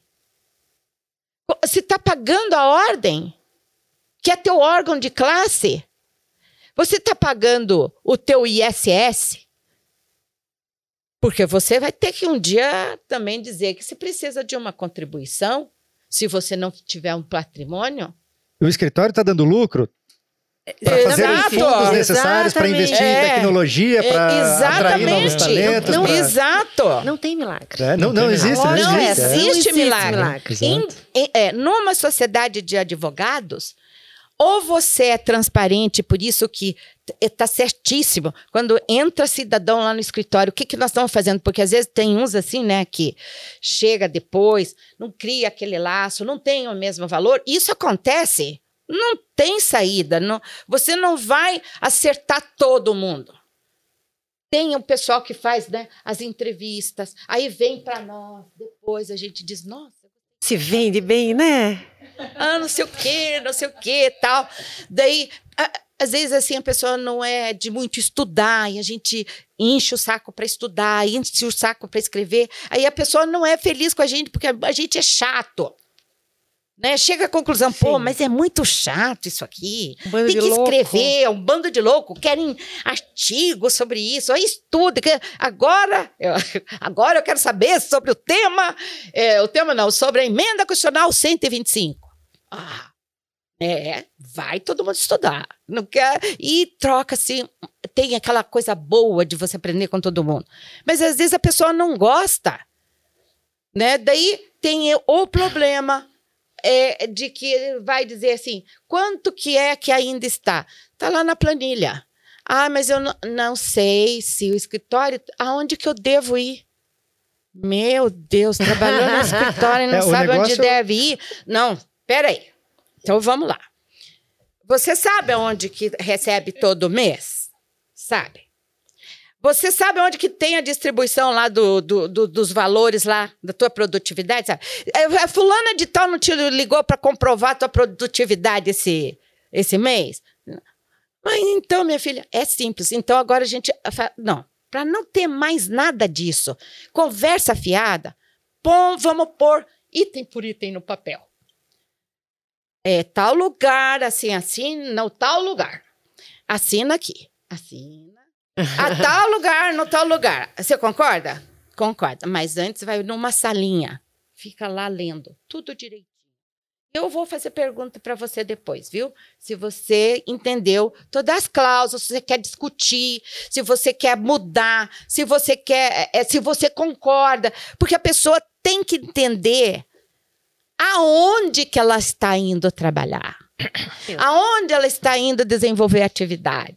E o que que ela, porque também nós precisamos de dinheiro. Exato. É, a, a administração parte do princípio do pragmatismo. Nós precisamos É. olhar para o escritório como uma empresa, tratá-lo como tal, precisa dar E ser lucro. honesto com cada um que trabalha conosco. Exatamente. Isso mesmo. Recebeu, trabalhou, recebeu, tá aqui o teu, ó, o imposto foi tanto, ISS foi tanto, tá aqui o teu valor, tudo direitinho, bonitinho, porque esta é a base, é a base da lealdade, da honestidade. Se nós pregamos valor, nós temos que ser assim. Exatamente. Gente, o papo tá muitíssimo bom. Mas você vai encerrar? Precisamos caminhar para o final. Precisamos caminhar para o final. É, por mim, eu ficaria mais duas horas aqui, mas a gente é, é, precisa mesmo encerrar. É, abra a palavra à vontade para vocês fazerem as considerações finais. Antes, quero falar de novo aqui do livro do Vladimir, o Seguro Garantia. Pessoal, é uma obra incrível, vale muito a pena. Quem quer estudar e quer aprender sobre esse assunto, está aqui o livro. Obrigado. Falar também do evento Simpósio das Relações de Processo Civil e Seguro, dia 17 e 18 do 10. Lançamento também do livro, de autoria da doutora Luísa e doutora Maria Amélia, lá na OAB. Joia. Então, pessoal, à vontade, considerações finais. Por favor. Olharam para mim, então vamos lá. Vamos lá, André. Primeiro queria agradecer, né, Valdomiro, Vladimir, Luiz, Maria Amélia, né, foi um prazer a oportunidade de estar com vocês e compartilhar, né, nossos amores e dores, porque afinal estamos aqui por causa dos amores, né, se fossem só as dores, É. não estaríamos. É, dizer a todos que é um desafio muito grande, né, mas é um desafio gostoso, né, que vale a pena, a luta vale a pena, eu fico olhando aí no norte, de 10, 15 anos, né, que nós estaremos passando o bastão, e a sensação que eu tenho é que as pessoas que assumirão terão essa sensação já, ou a certeza de que realmente vale a pena. Né? Exige muita preparação. Não fomos preparados nos bancos acadêmicos para tal. Né? Agora parece que os currículos mudaram um pouquinho. Quando eu saí da, da, da, vida acadêmica, aí eh, tinha já um pouquinho de inovação, um pouquinho de gestão, mas ainda de uma forma muito tímida. Né? Mas já está mudando. Né? Não fomos preparados, tivemos que buscar a preparação. Se fica uma dica aqui, para o pessoal que está ingressando agora né, na gestão de escritórios, busquem essa preparação. Uhum. Mais do que advogados, né, além, não mais, mas além de advogados, precisamos estar preparados para a gestão. É, não faz mal ninguém, não cai pedaço fazer um MBA, buscar o que está acontecendo aí no mundo, né?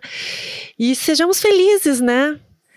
Sejamos felizes e tenhamos condições de gerar um ambiente feliz para aqueles que trabalham com a gente, né? Para que a gente possa. A, a Adriana fala muito isso, né? Que a certeza, a maior certeza de que nós estamos fazendo certo é chegar em casa, beijar nossa família, sem pensar em mais nada, deitar no travesseiro com a mente tranquila, né? E acordar no dia seguinte com muita disposição para fazer tudo de novo. Yeah. Né?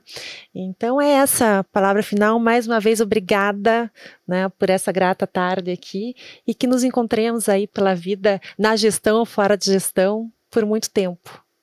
Olha, ótimo. Obrigado, Andressa. Andressa. Tá. Eu gostaria de agradecer muitíssimo. Gostaria não. Eu quero agradecer muitíssimo a você, Júnior, a tua equipe que nos proporcionou essa tarde, essa troca de ideias, essa troca de experiências. E dizer que para mim é muito importante essa, essa essa troca, porque você vê que na realidade você está num caminho e que o caminho está certo. Não não digo que eternamente, mas você está caminhando em bons alicerces né?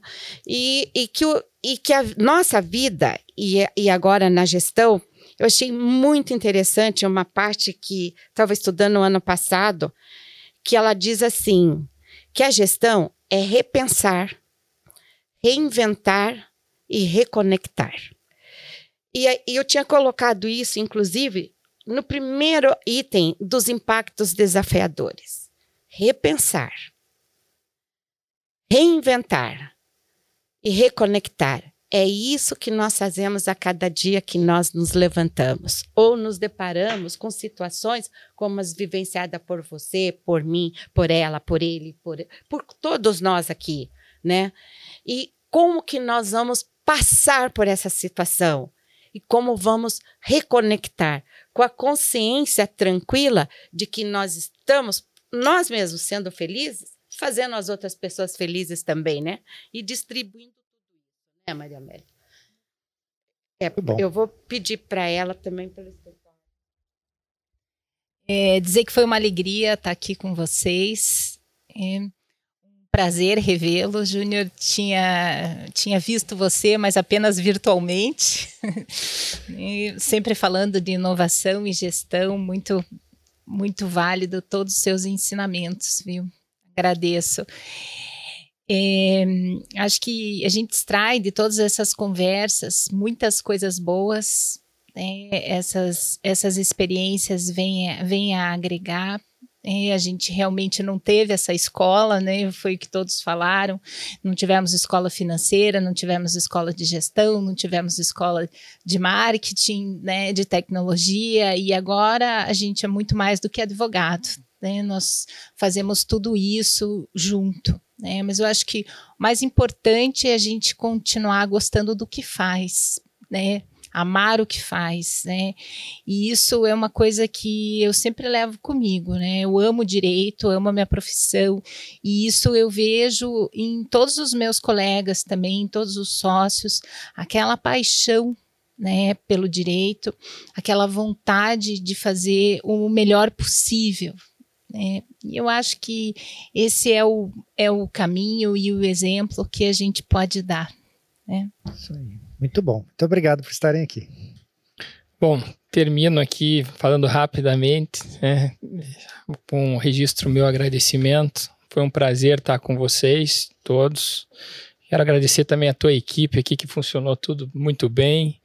É, falar de escritório é sempre bom, principalmente troca uh, informações e um pouquinho das dores a gente vê que são as mesmas, né? Então uh, a gente não sofre sozinho, vamos chamar assim. E para finalizar, se eu tivesse que finalizar numa frase, é, eu, é a frase que nós temos lá no escritório, né? Que é você buscar fazer o melhor sempre. Quando você faz o melhor sempre, é, é isso parece que a, alimenta, né, dá energia a todo o teu time, porque você está numa busca adequada, ética, correta, de melhoria, e melhoria não só para você alcançar os resultados econômicos, mas para gerar valor, e esse gerar valor é uma contaminação positiva da sociedade. Né? Então, acho que você procurar fazer melhor sempre na sua atividade, né? no, seu, na, no seu posto de trabalho. O que você está desenvolvendo, a, a, eu costumo dizer que quando você faz o teu melhor, você não precisa pedir aumento porque a obrigação de reconhecimento de valor é da sociedade. Né? Então é assim que a gente vê, e eu gostaria de terminar com essa frase: de fazer o melhor sempre é o que eu busco e o que eu estou tentando fazer na minha vida profissional há muitos anos, e vou continuar enquanto Deus me permitir. Muito bom. Muito bom, muitíssimo obrigado. E o desafio pessoal. não tem? Desafios, nós aqui, a nós todos, a formarmos um grupo de gestores de escritório para a gente trocar figurinha de vez em quando. Pronto, doutora Luísa tocou, Já criamos. tocou num ponto. Vamos? A senhora tocou num ponto que eu estou desenvolvendo exatamente isso agora. Terça-feira que vem eu tenho uma reunião com a minha equipe Aham. que nós vamos organizar exatamente isso. Uma- nós vamos criar uma comunidade em que gestores é, haverá um, um espaço chamado espaço benchmarking, em que nós traremos sempre gestores para fazer diálogos assim, e cada um trazer as suas dores, os seus amores e assim a Nossa, gente vai discutindo e desenvolvendo isso. Eu adorei.